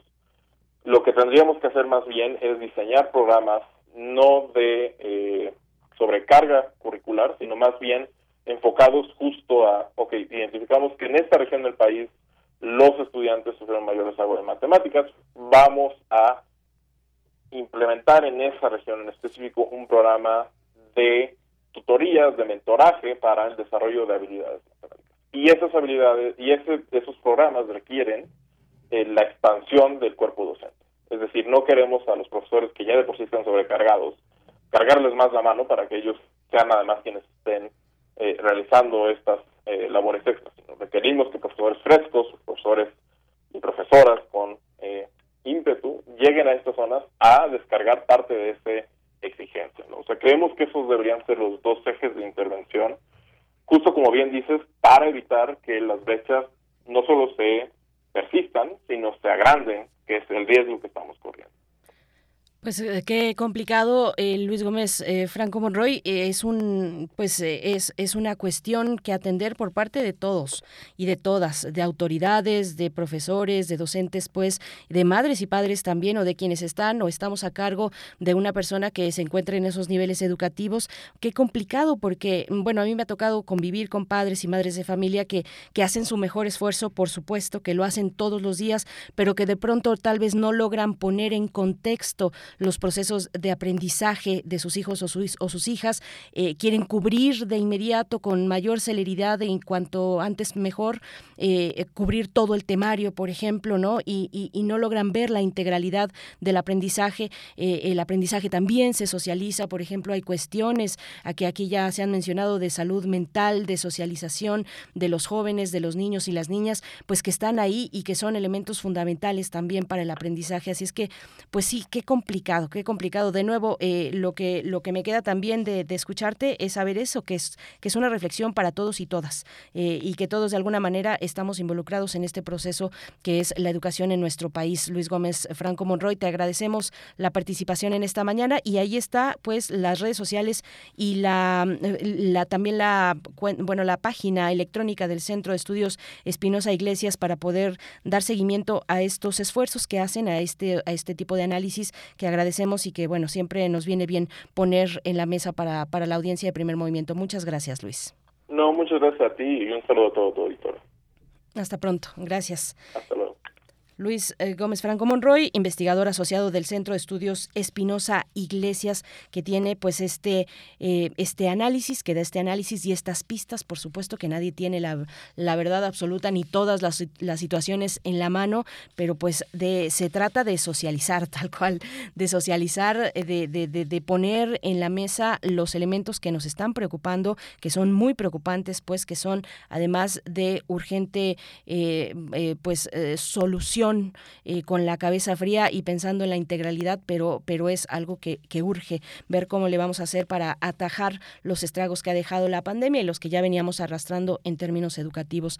Vamos a escuchar música música. Nos vamos a ir con música, 9 con 47 minutos de la mañana. Qué rápido se está yendo esta mañana de lunes 15 de agosto. Vamos con la curaduría musical de Bruno Bartra, que por acá en redes sociales pues ya está eh, haciendo un revuelo, que si ponemos o no ponemos la canción, la, la canción del final que propuso Bruno, él mismo dijo, no, no la pongan porque, pues, porque está muy grosera.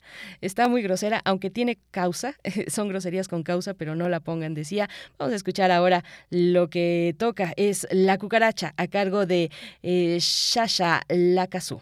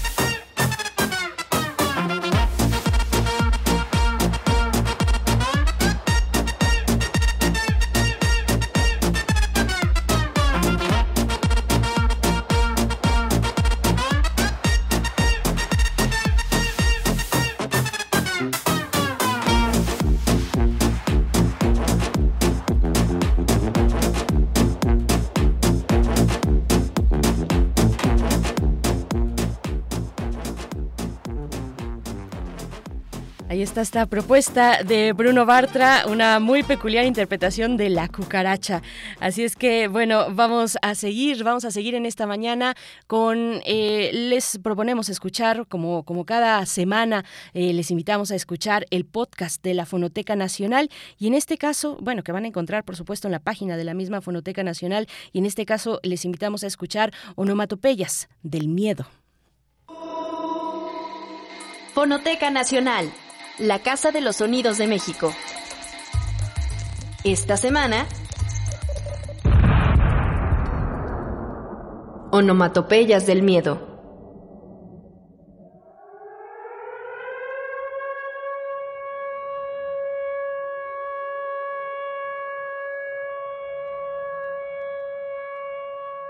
A través de la historia, el sonido ha sido usado como una forma de ejercer poder y control, además de infundir miedo.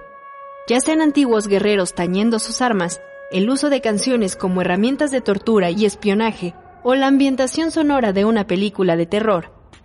el sonido tiene la profunda habilidad de acosar, impactar y causar terror.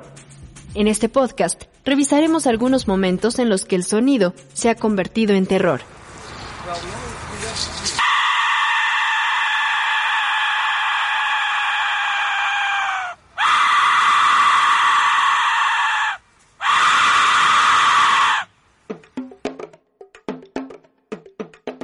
Descrito como mil cuerpos gritando, uno de los más aterradores sonidos recientemente descubiertos proviene de un arma azteca llamada el silbido de la muerte. Los aztecas lo usaban para ceremonias especiales, en los rituales relacionados con la muerte y cuando peleaban con otras tribus. En el campo de batalla llegaban a sonar 100 de estos silbatos al mismo tiempo, causando un fuerte efecto psicológico en el enemigo.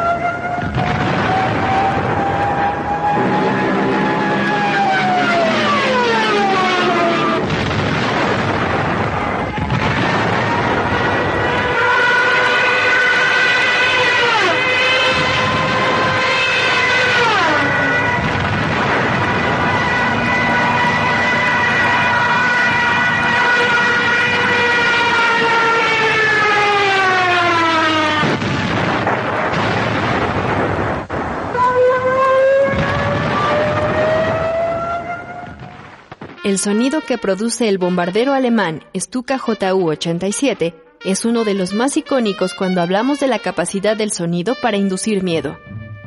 Era producido por una sirena de 70 centímetros en la Segunda Guerra Mundial. El desarrollo de los aviones supersónicos después de la Segunda Guerra Mundial abrió la puerta a la exploración de los fenómenos sonoros como el boom sónico o explosión sónica, que se origina cuando un objeto sobrepasa la velocidad del sonido.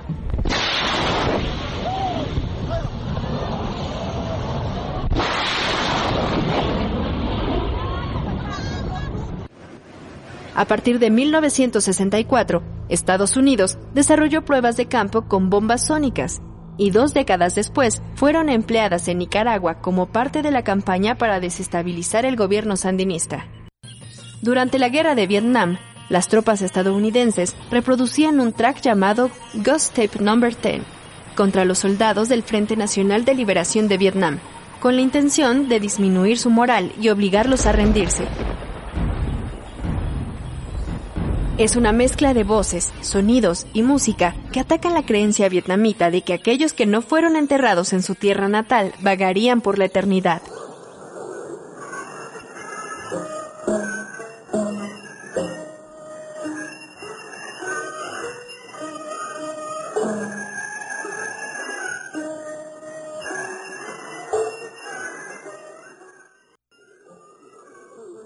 Helicópteros y soldados posicionados estratégicamente portaban altavoces para hacer parecer que los sonidos venían de toda la selva.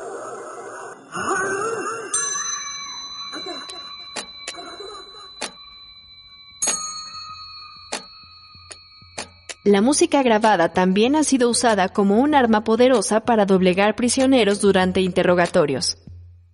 Su uso, como una especie de tortura, mezcla el volumen y la repetición y aprovecha que a diferencia de la vista, los oídos no se pueden cerrar, es decir, somos vulnerables al sonido todo el tiempo.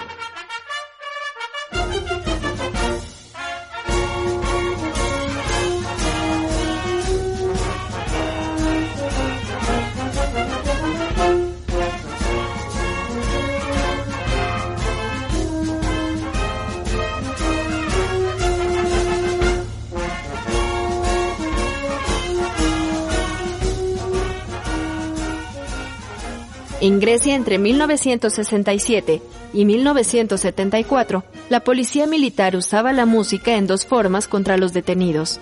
Era tocada a un volumen alto por largos periodos y los obligaba a cantar una y otra vez la misma canción.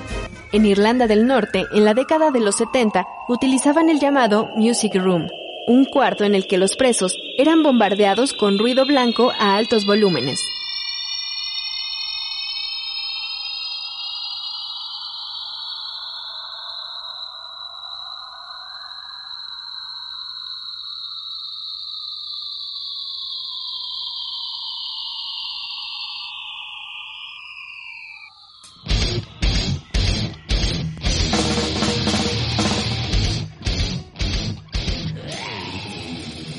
En Guantánamo, la música utilizada durante los interrogatorios incluía a la banda de death metal Dayside, con la canción Fuck You God.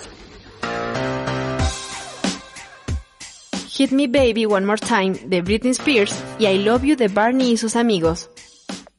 Las canciones eran emitidas ininterrumpidamente y a un volumen considerable para privar del sueño a una persona. Que la nación panameña se ha visto sometida a una despiadada agresión política y económica por parte de los Estados Unidos de América. Segundo, que las fuerzas de defensa han sido el blanco principal de esta agresión, en particular nuestro comandante jefe, general Manuel Antonio Noriega, y altos oficiales de la institución. A finales de 1989, Estados Unidos invadió la ciudad de Panamá con el fin de detener al dictador Manuel Noriega. Este se refugió en la Anunciatura Apostólica, que al ser una sede extranjera no podía ser atacada por los invasores.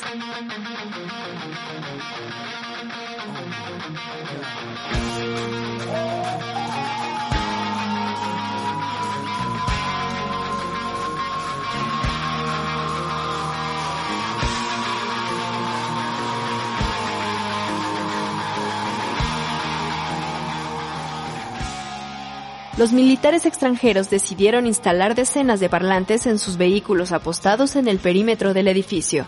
Durante 15 días se repitieron una y otra vez canciones de Guns N' Roses, The Clash, Black Sabbath, Pink Floyd, Twisted Sister, ACDC y Led Zeppelin.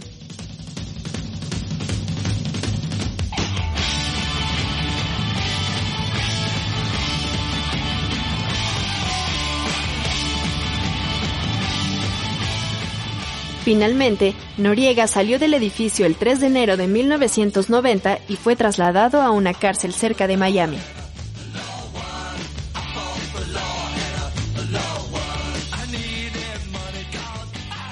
El sonido puede romperte el tímpano a 160 decibeles, que es un poco más ruidoso que pararse al lado del motor de un jet. Puede colapsar tus pulmones a 200 decibeles, el sonido ha sido vinculado a sensaciones espeluznantes, pero solo si eres sugestionable. Al parecer, el efecto más poderoso del sonido sigue siendo psicológico. Fonoteca Nacional, la Casa de los Sonidos de México. Visita nuestra página y síguenos en Facebook e Instagram como Fonoteca Nacional y Twitter arroba Fonoteca.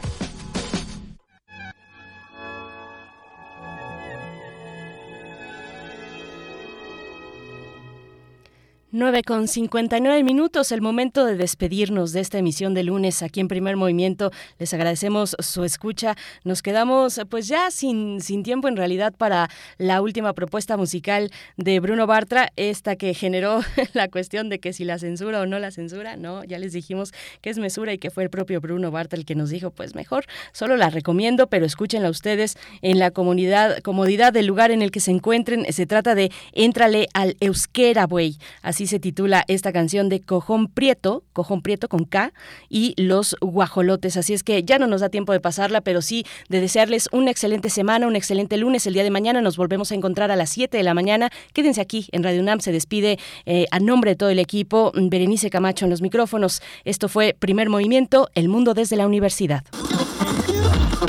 Radio UNAM presentó Primer Movimiento, El Mundo desde la Universidad. Con Berenice Camacho y Miguel Ángel Gemain en la conducción, Rodrigo Aguilar y Violeta Berber, producción, Antonio Quijano y Patricia Zavala, noticias, Miriam Trejo, coordinación de invitados, Tamara Quirós, redes sociales, Arturo González, operación técnica, locución, Tessa Uribe y Juan Staca. Quédate en sintonía con Radio UNAM. Experiencia sonora.